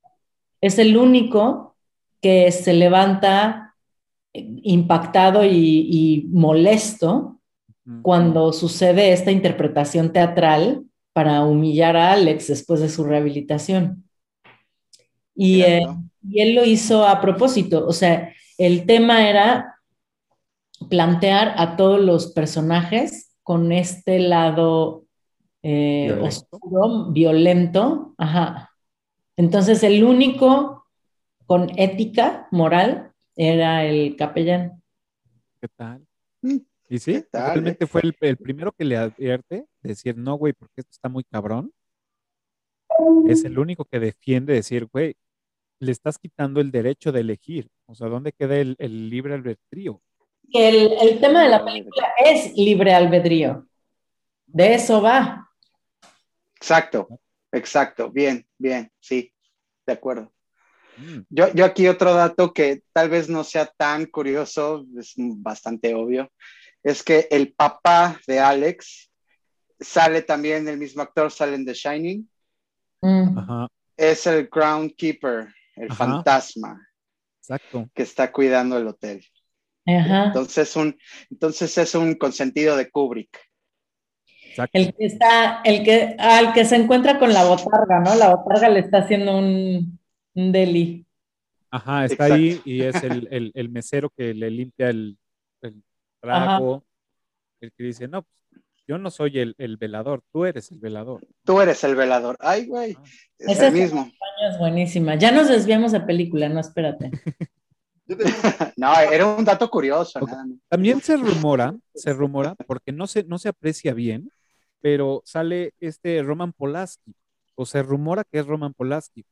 Cuando están, cuando está Alex sometido al, al tratamiento lúdico, que está amarrado en la silla con esta madre y con su casco, y le ponen una escena donde están unos güeyes golpeando a una persona hasta sangrar, hasta hacerlo sangrar, dicen que supuestamente él es Roman Polanski. El está- sangrado, Ajá, que no está confirmado, sangrante. pero dicen que, que es la, la, Tal vez, sin- tal vez no, no tenga crédito, porque no, que hasta donde yo sé, no, eso no. Y lo, lo leí, lo leí, lo vi, lo leí en dos partes y lo vi en una, una parte. Pero en todos dicen, no está confirmado, pero es un rumor que se hizo. Lo cual, la verdad es que no, no sé, no creo. Pero no sé ahí. tengo- Tal vez. Vas, vas, vas. Eh, no, que tengo Dale, dos dale. datos este, simpáticos. Uno muy nerd, que hablando también del sonido de la película, que es la primera película que usó sonido Dolby. ah, Entonces, mm, ya desde entonces se veía también esa, esa visión de Kubrick. Usa dos cosas de sonido que no se usaban en la época, el sonido Dolby y obviamente habrá sido un sonido Dolby todavía muy, muy este, embrionario, pero pues ya, ya se perfilaba a lo que ahora conocemos como sonido Dolby. Y, este, y también es que fue, eso fue la primera, primera película en usar micrófonos de radio para grabar el sonido directo. lo cual era un gran avance tecnológico para la época, porque esto eliminaba el sincronizar en, en postproducción. Entonces ya es real, lo que se capta ya es, ya es real. Y esta es la primera película que lo usa, ¿no?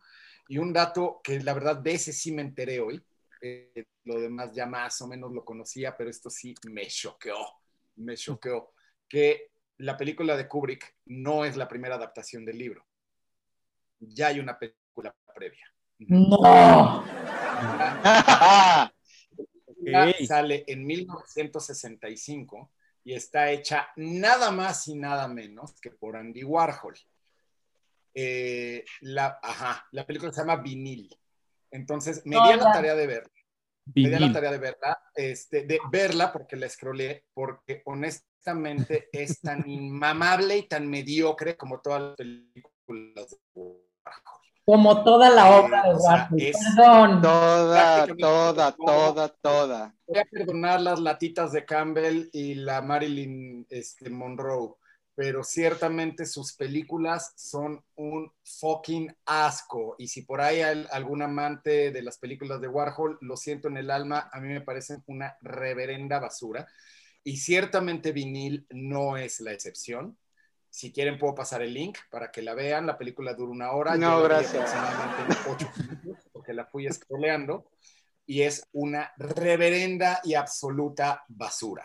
Pero ya hay una adaptación fílmica a, a Clockwork Orange previa a Kubrick. Me, me No, la bueno, que sí he no pierdan siete ¿no? minutos de su. ¿Cómo? Lo que Me parece que sí había que escuchado. queda- pero no, no, no lo he visto. O sea, el título me parece muy, muy familiar.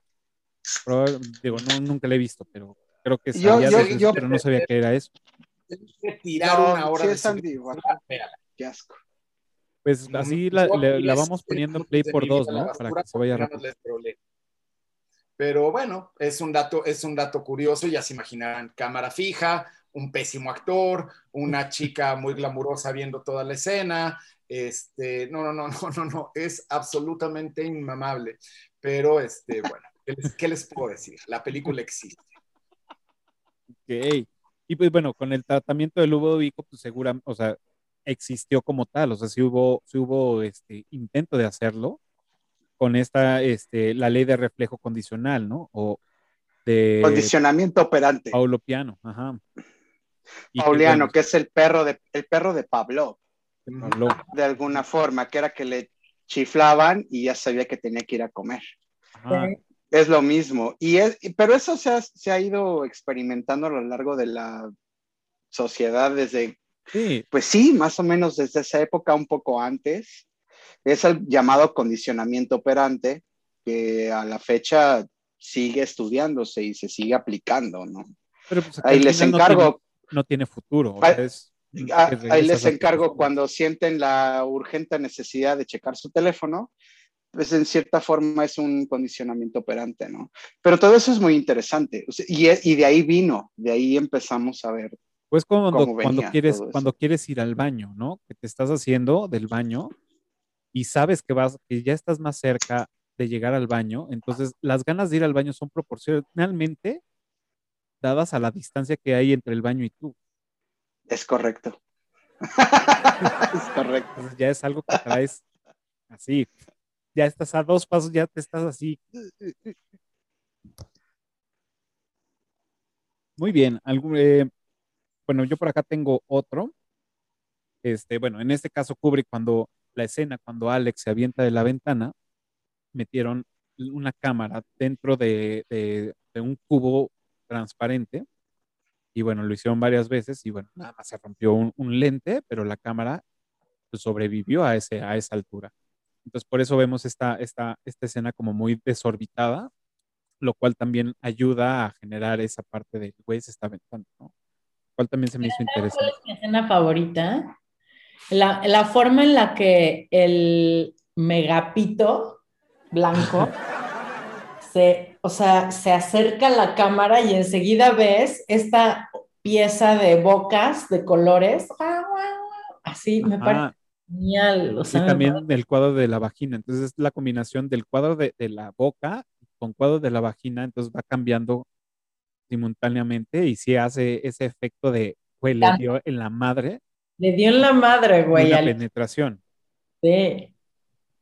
Muy Está La cabrón. estética, la estética de la película es fabulosa, es fabulosa. Y, y no sé, a lo mejor estoy diciendo una idiotez, pero para el- quienes estudian la semiótica estoy seguro que ahí hay un chingo de cosas que, que estudiar y que interpretar y que analizar.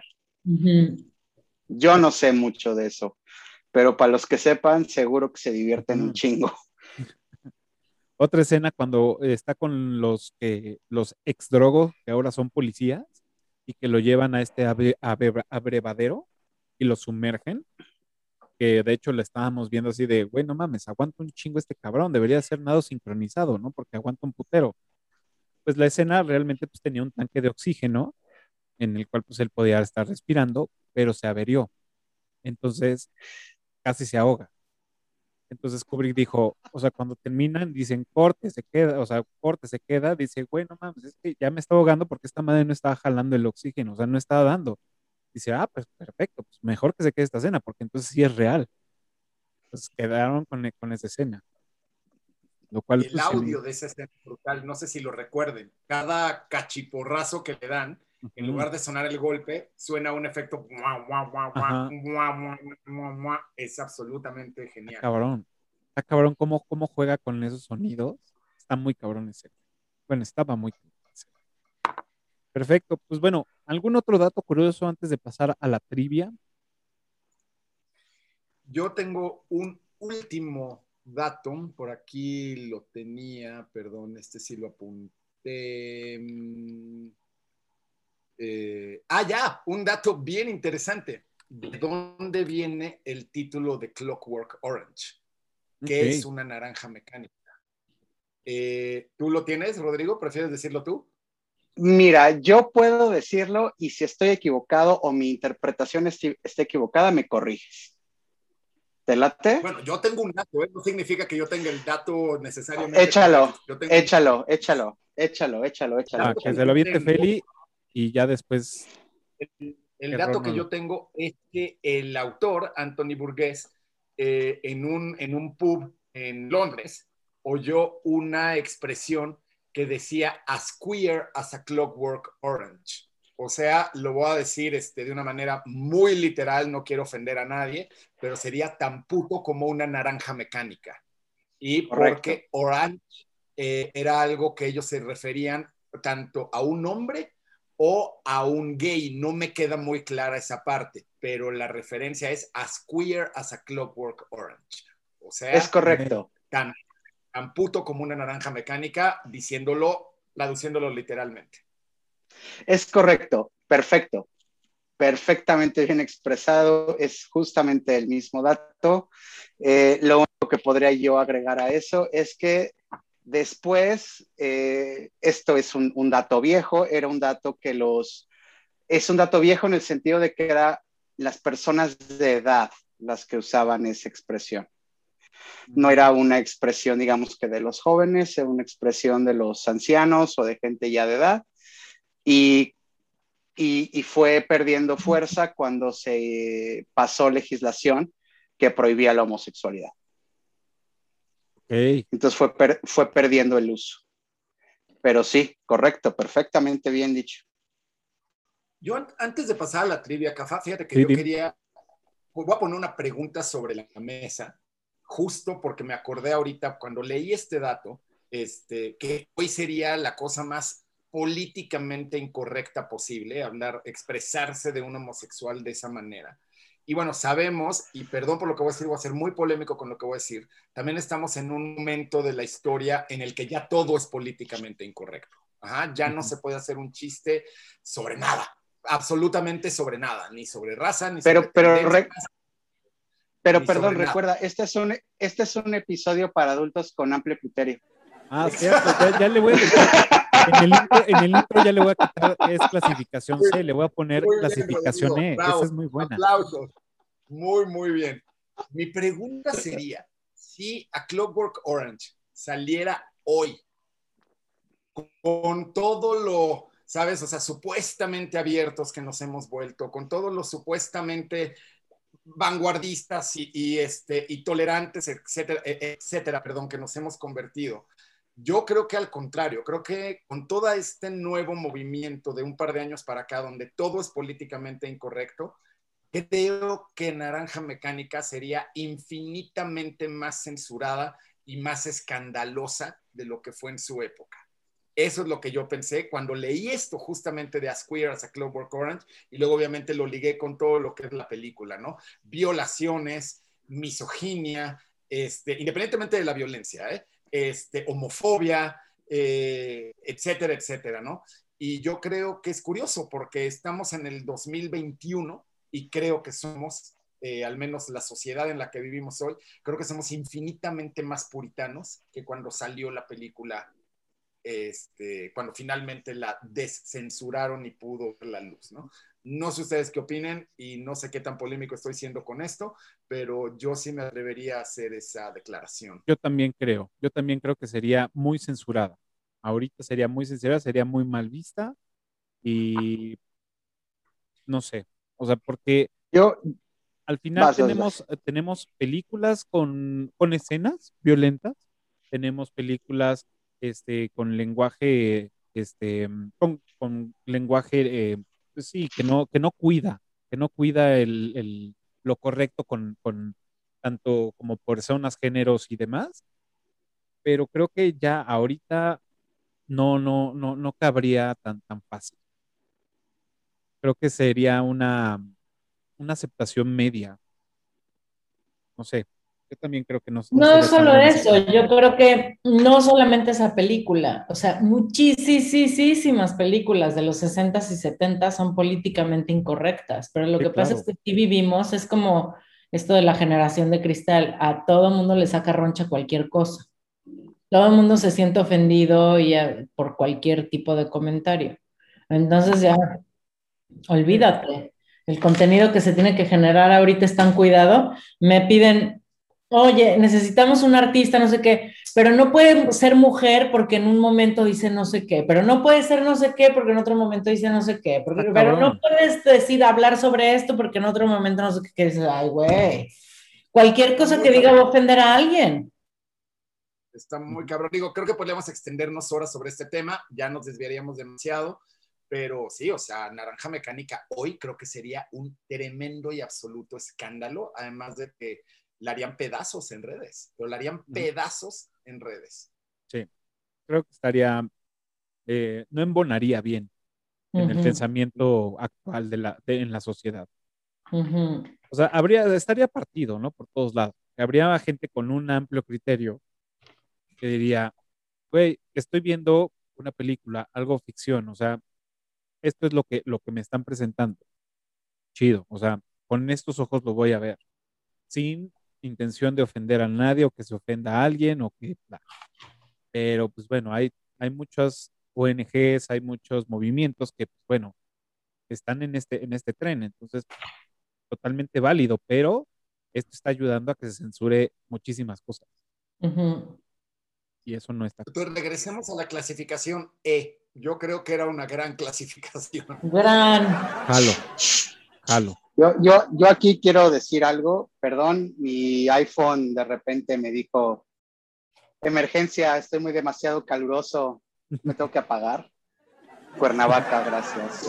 Este, pero retomando tu, tu pregunta, Cafita, yo creo que esta película no, no jalaría, no jalaría bajo los estándares autoimpuestos por internet, redes sociales y demás, pero creo que sería muy necesaria, porque a fin de cuentas da una lección moral y tiene una moraleja y son cosas que, pues sí, como el mismo autor dijo, es como, es como una ampolla en el dedo.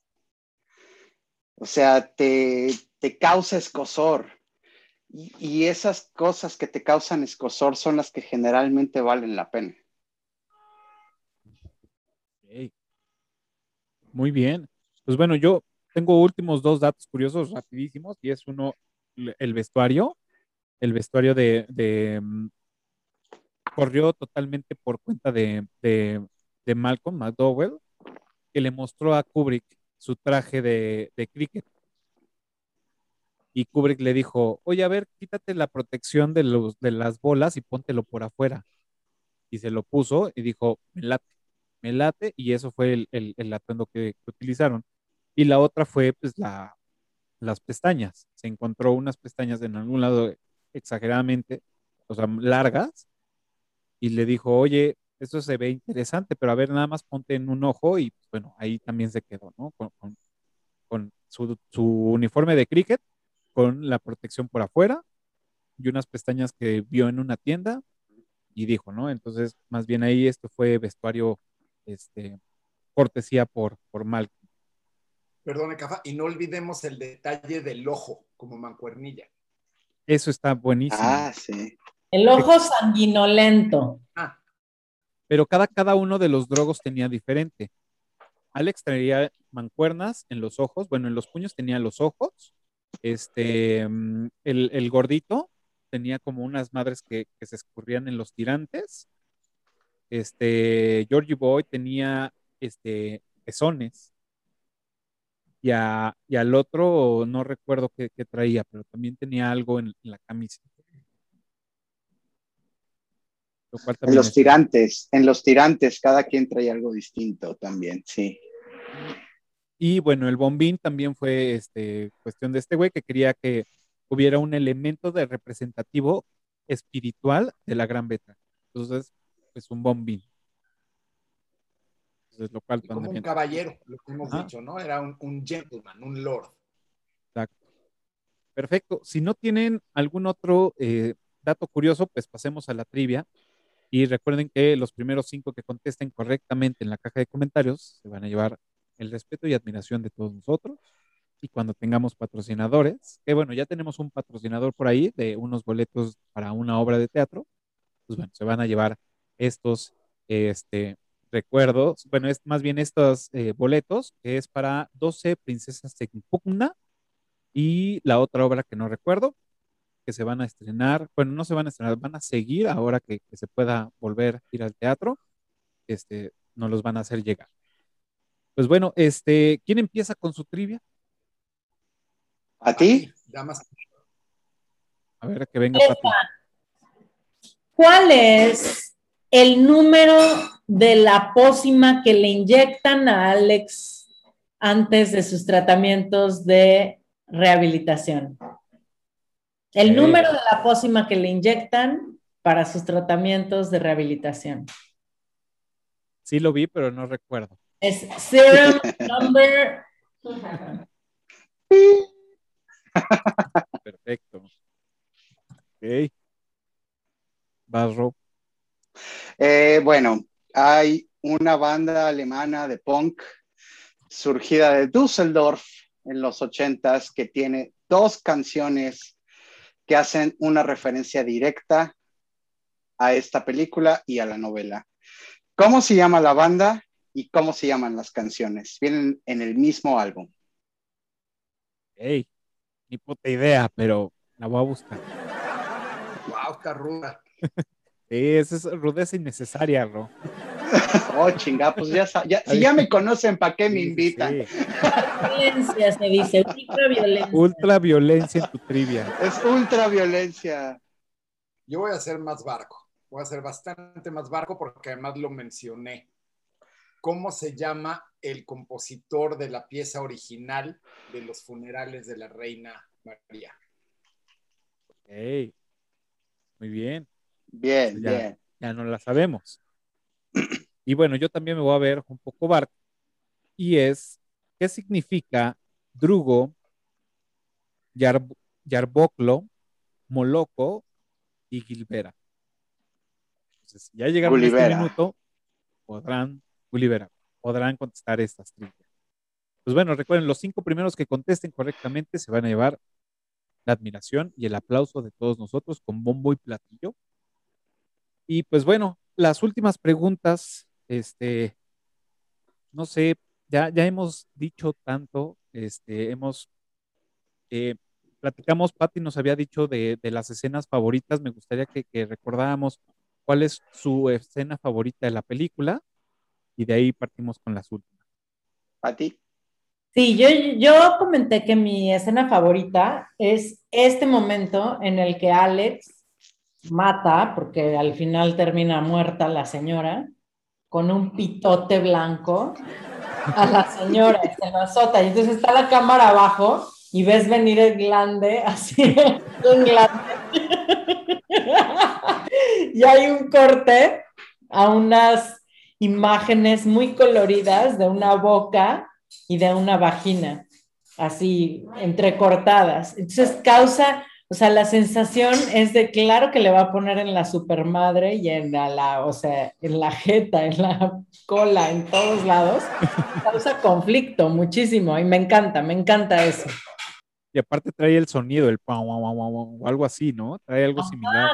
Cómico, le pone un efecto así medio cómico, pero para, o sea, es de nuevo esta con una, una posición encontrada con la violencia que estás observando, lo cómico, el arte de, las, de la boca con la, con la vagina, o sea, es una combinación muy extraña en la cabeza. Eh, bueno, yo, mi escena favorita, puta, ¿cómo escoger? Pero creo que tendría que ser cuando cantan Sing in the Rain. Eh, Porque lo hacen muy bien, lo ejecutan muy bien. Eh, ¿Cuando la es primera vez o la segunda vez? Cuando están en casa del escritor. Ujú. Y es porque pues, tiene el feeling, le están pasando bien, están disfrutando la ultraviolencia.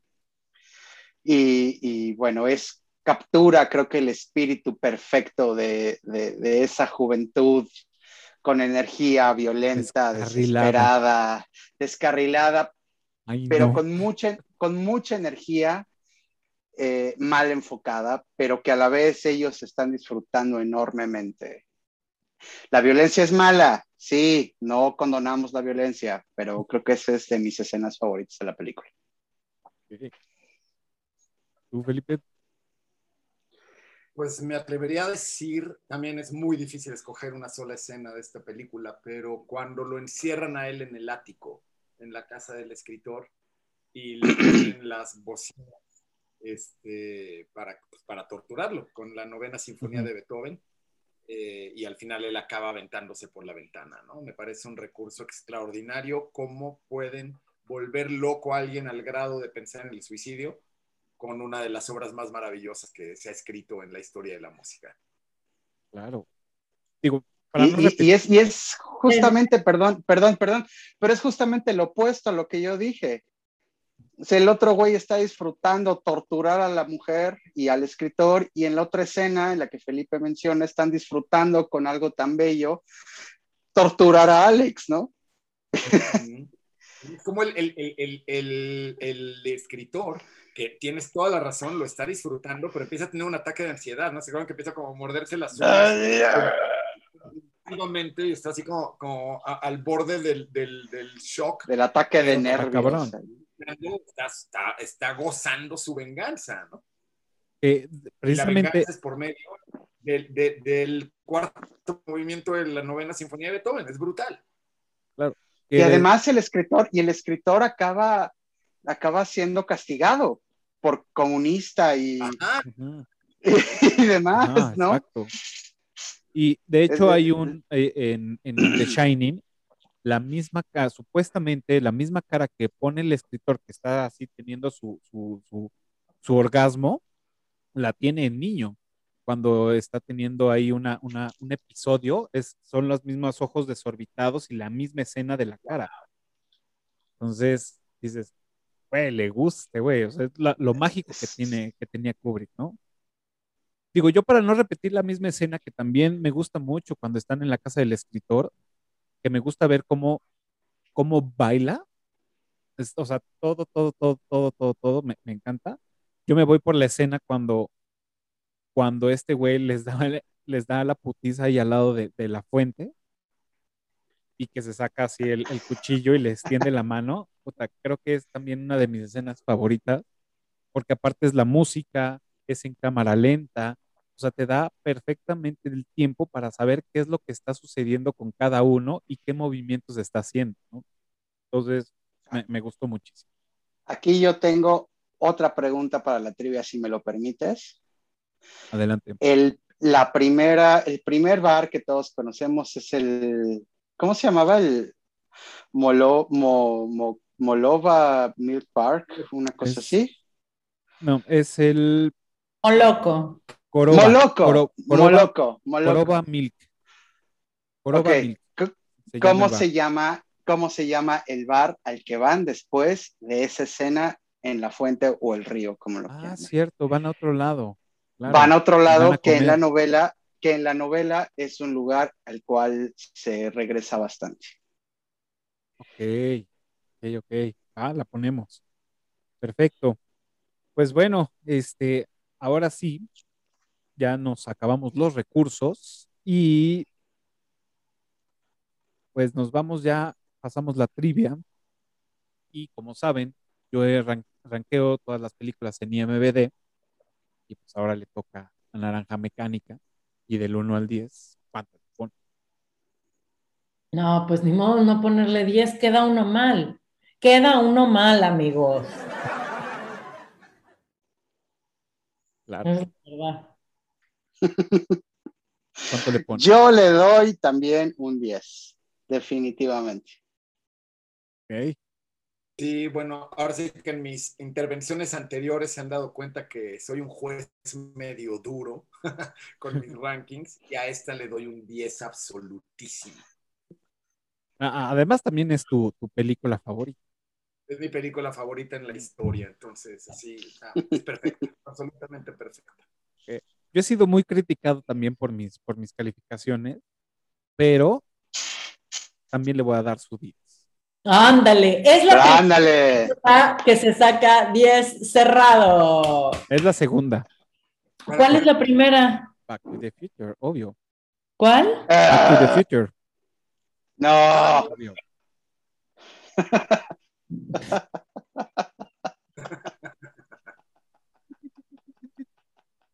Pues bueno, ahí están ya los rankings. Digo, obviamente hablamos maravillas. Es, una película muy completa, muy redonda.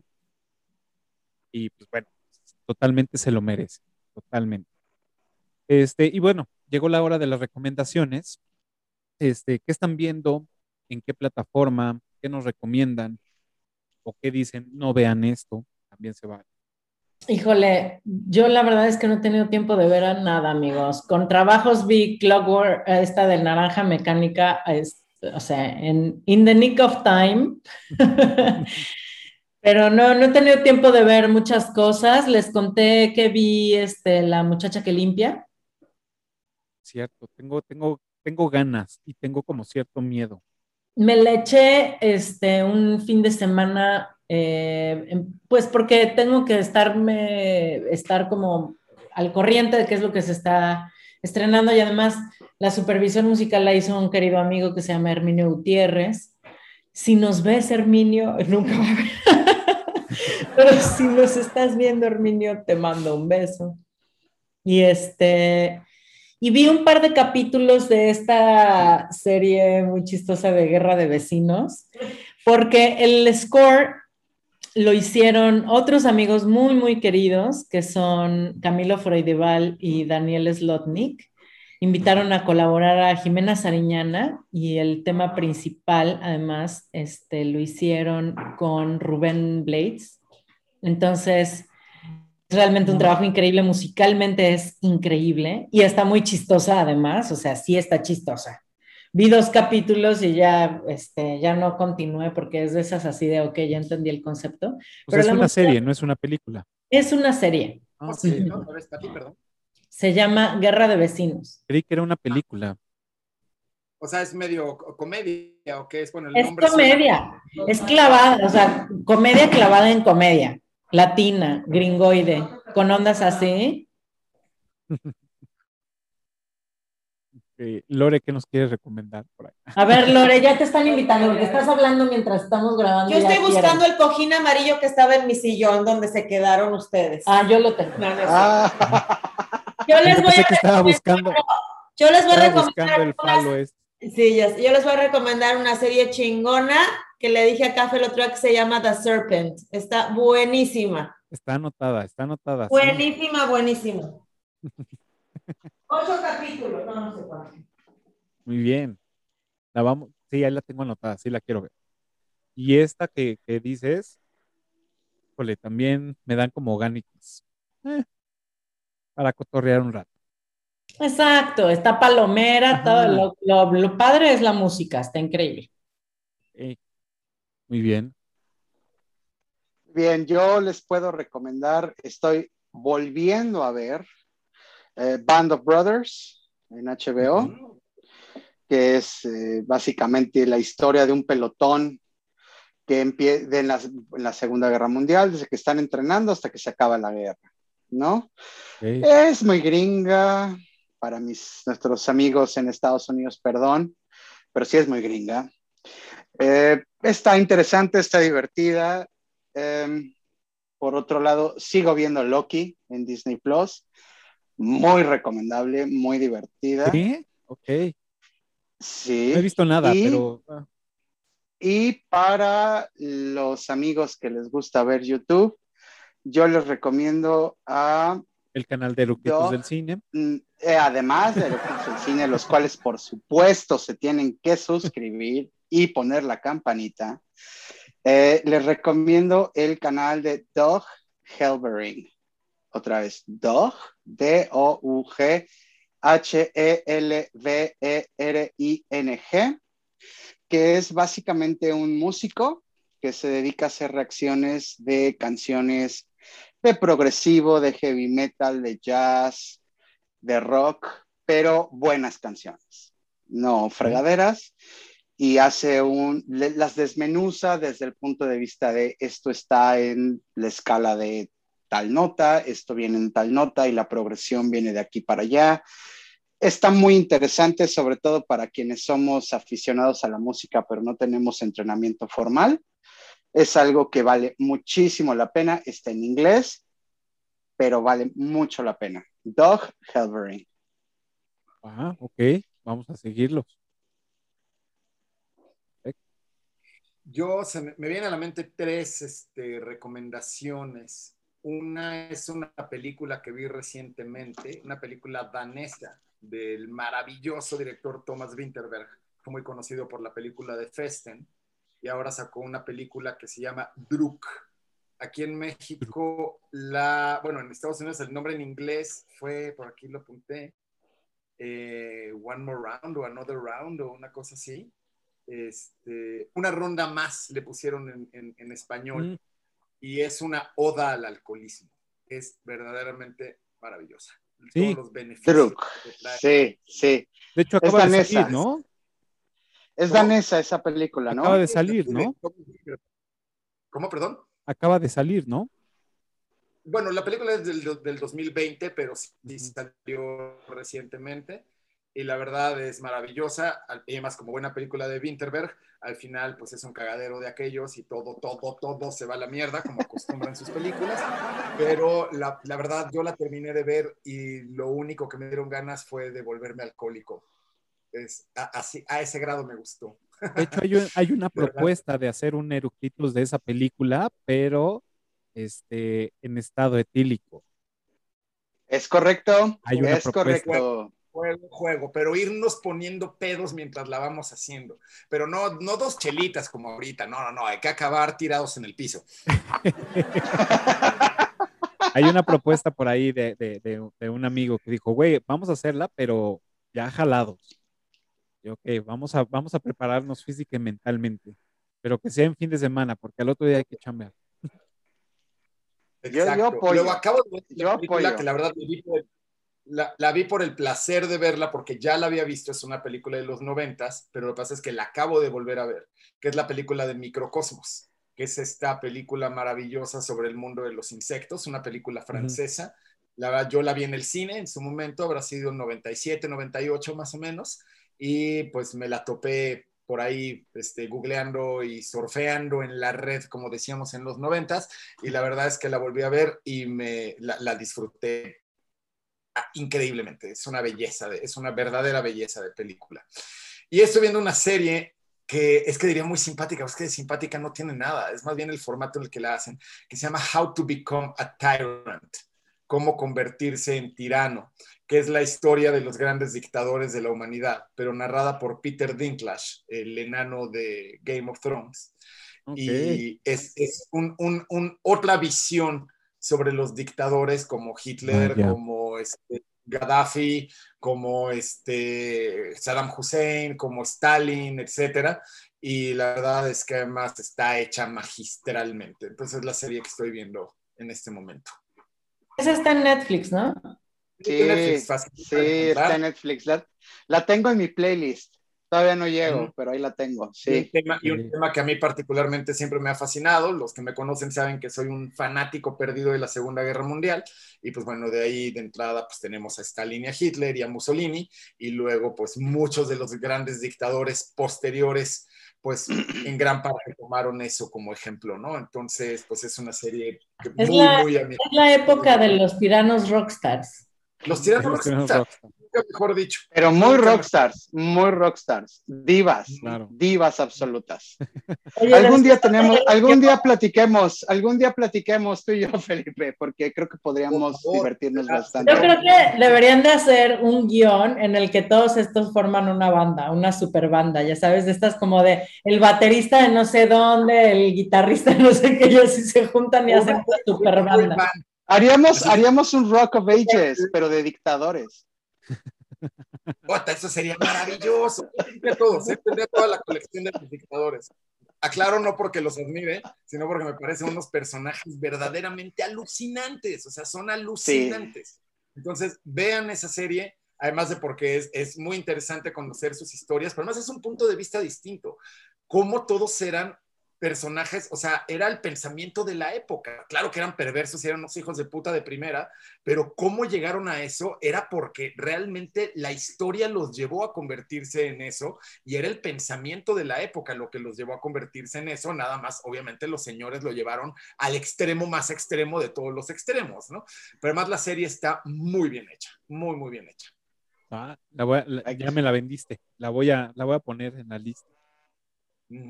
Y pues bueno, yo esta semana estuve un poco flojo en, ver, pero sigo viendo una serie que nos recomendó por aquí una, una, una, amiga, se llama Gis, que ha participado en, otros eructitos. Estoy viendo Carpi, que es una, este, una, una serie eh, criminal de policíaca, de asesinatos. Y la verdad, ya voy en la segunda temporada y eh, está, está entretenida. No es la mejor, pero está bastante entretenida. Carpi, y está, esta está en, en Islandia. Sí, está, creo que está en Islandia este desmanto. Obviamente, pues todo blanco, lleno de nieve, todo está, está cabrón, ¿no? Y ahí buscando quién es el asesino. Entonces, eh, está, está interesante, se la recomiendo. Este, no se van a, a- si les gusta este género, no se van a arrepentir. No es la mejor, pero se las puedo recomendar. Perfecto. Pues bueno, ahora sí, ya estamos, ya llegamos al final de este gran episodio. Eh, la verdad, eh, hubo mucho, mucho, mucho, mucho este, de, de, de qué hablar, estos análisis, este, la participación de Felipe siempre es una, una garantía, platicándonos de la música y de, de, de la historia y todo, siempre obviamente aprendemos muchísimo. Este, y pues bueno, no sé qué más decir. Pues muchas gracias por venir, por estar con nosotros. Este, y pues bueno, despídase si quieren mencionar redes sociales, algún proyecto. Adelante, ese es el momento. Nada, que les vaya muy bien, nos vemos la próxima. Mis redes sociales realmente arroba Pati Carrera M en Instagram eh, y ahí van a enterarse de cuáles son los proyectos que llevo con Ale Carrera también sobre supervisión musical para cine y televisión y la película más reciente se acaba de estrenar el 23 de julio y se llama Fondeados, está en Netflix, así que véanla amigos. Vamos a verla, vamos a verla. Me la estuve chutando, bueno, estuve chutándome el, el hablar de esa serie, bueno, esa película algunos meses. Entonces ahora sí quiero verla. Estuvimos un año y medio hablando de esa película en el preparativo. Sí. Vale. Muchas gracias, Pati, por venir. Eh, amigos, pues bueno, muchísimas gracias por vernos en este capítulo del Día es Perfecto. El día es Eh, perfecto. El 10, perfecto. Muchísimas gracias, Patti, Felipe y por supuesto, Cafita. Espero que les haya gustado este episodio, que nuestras intervenciones les hayan sido interesantes. Y pues cuídense mucho y nos vemos en la próxima. Seguro que sí. Muchas gracias, Ro. Pues igual, muchísimas gracias, Cafa, por la invitación. Siempre es un placer ser parte de estos, este, de estas sesiones. Y bueno, con Patti, curiosamente siempre que he estado, ha estado Patti, entonces es súper divertido.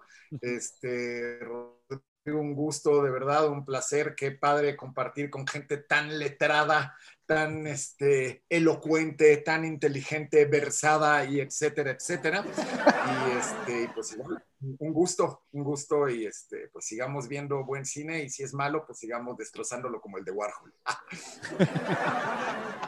Perfecto. Igualmente, Felipe, igualmente. Pues, bueno, pues muchas gracias. Digo, antes de, de hacer este, eh, no, bueno, ya sigue el comercial. Muchas gracias. Recuerden que nos pueden seguir en todas las redes sociales como Eructitos del Cine. También pueden escuchar este episodio y cualquier otro en su plataforma favorita de podcast, iTunes, Spotify. Y también tenemos un canal, eh, chat canal, no sé cómo, cómo quieran llamarlo, en Telegram. Y así nos encuentran en Telegram como Eructitos del Cine. Está totalmente abierto para que se meten, este, participen en las encuestas de, los, de las siguientes eh, grabaciones. Este, les mandamos ahí fondos para Zoom. Este, bueno, vamos, vamos armando ahí este, cosas interesantes para, para todos los que estén por ahí. Y pues obviamente donde inició todo esto, aquí en YouTube. Y si ya llegaron a este momento, a este minuto, lo único que les pedimos es que nos ayuden y que se suscriban, le den pulgar arriba y le piquen a la campanita, que nos va a ayudar muchísimo para seguir produciendo estos episodios. Invitar a todo este panel y a, eh, y a los que ya conocen, que, que siempre vienen aquí a echar desmadre y hablar de estas películas. Y pues bueno, eh, como saben, todos los jueves, 12 del día, un nuevo Eructitos del cine. Y la próxima semana vamos a tener una gran película que empieza así, El Gran Hotel Budapest. Así que no se lo pierdan, va a estar buenísimo. Y pues ya estamos. Muchas gracias por venir. Les mandamos un abrazo, cuídense mucho. Nos vemos el próximo jueves. Adiós, amigos. Bye. Adiós.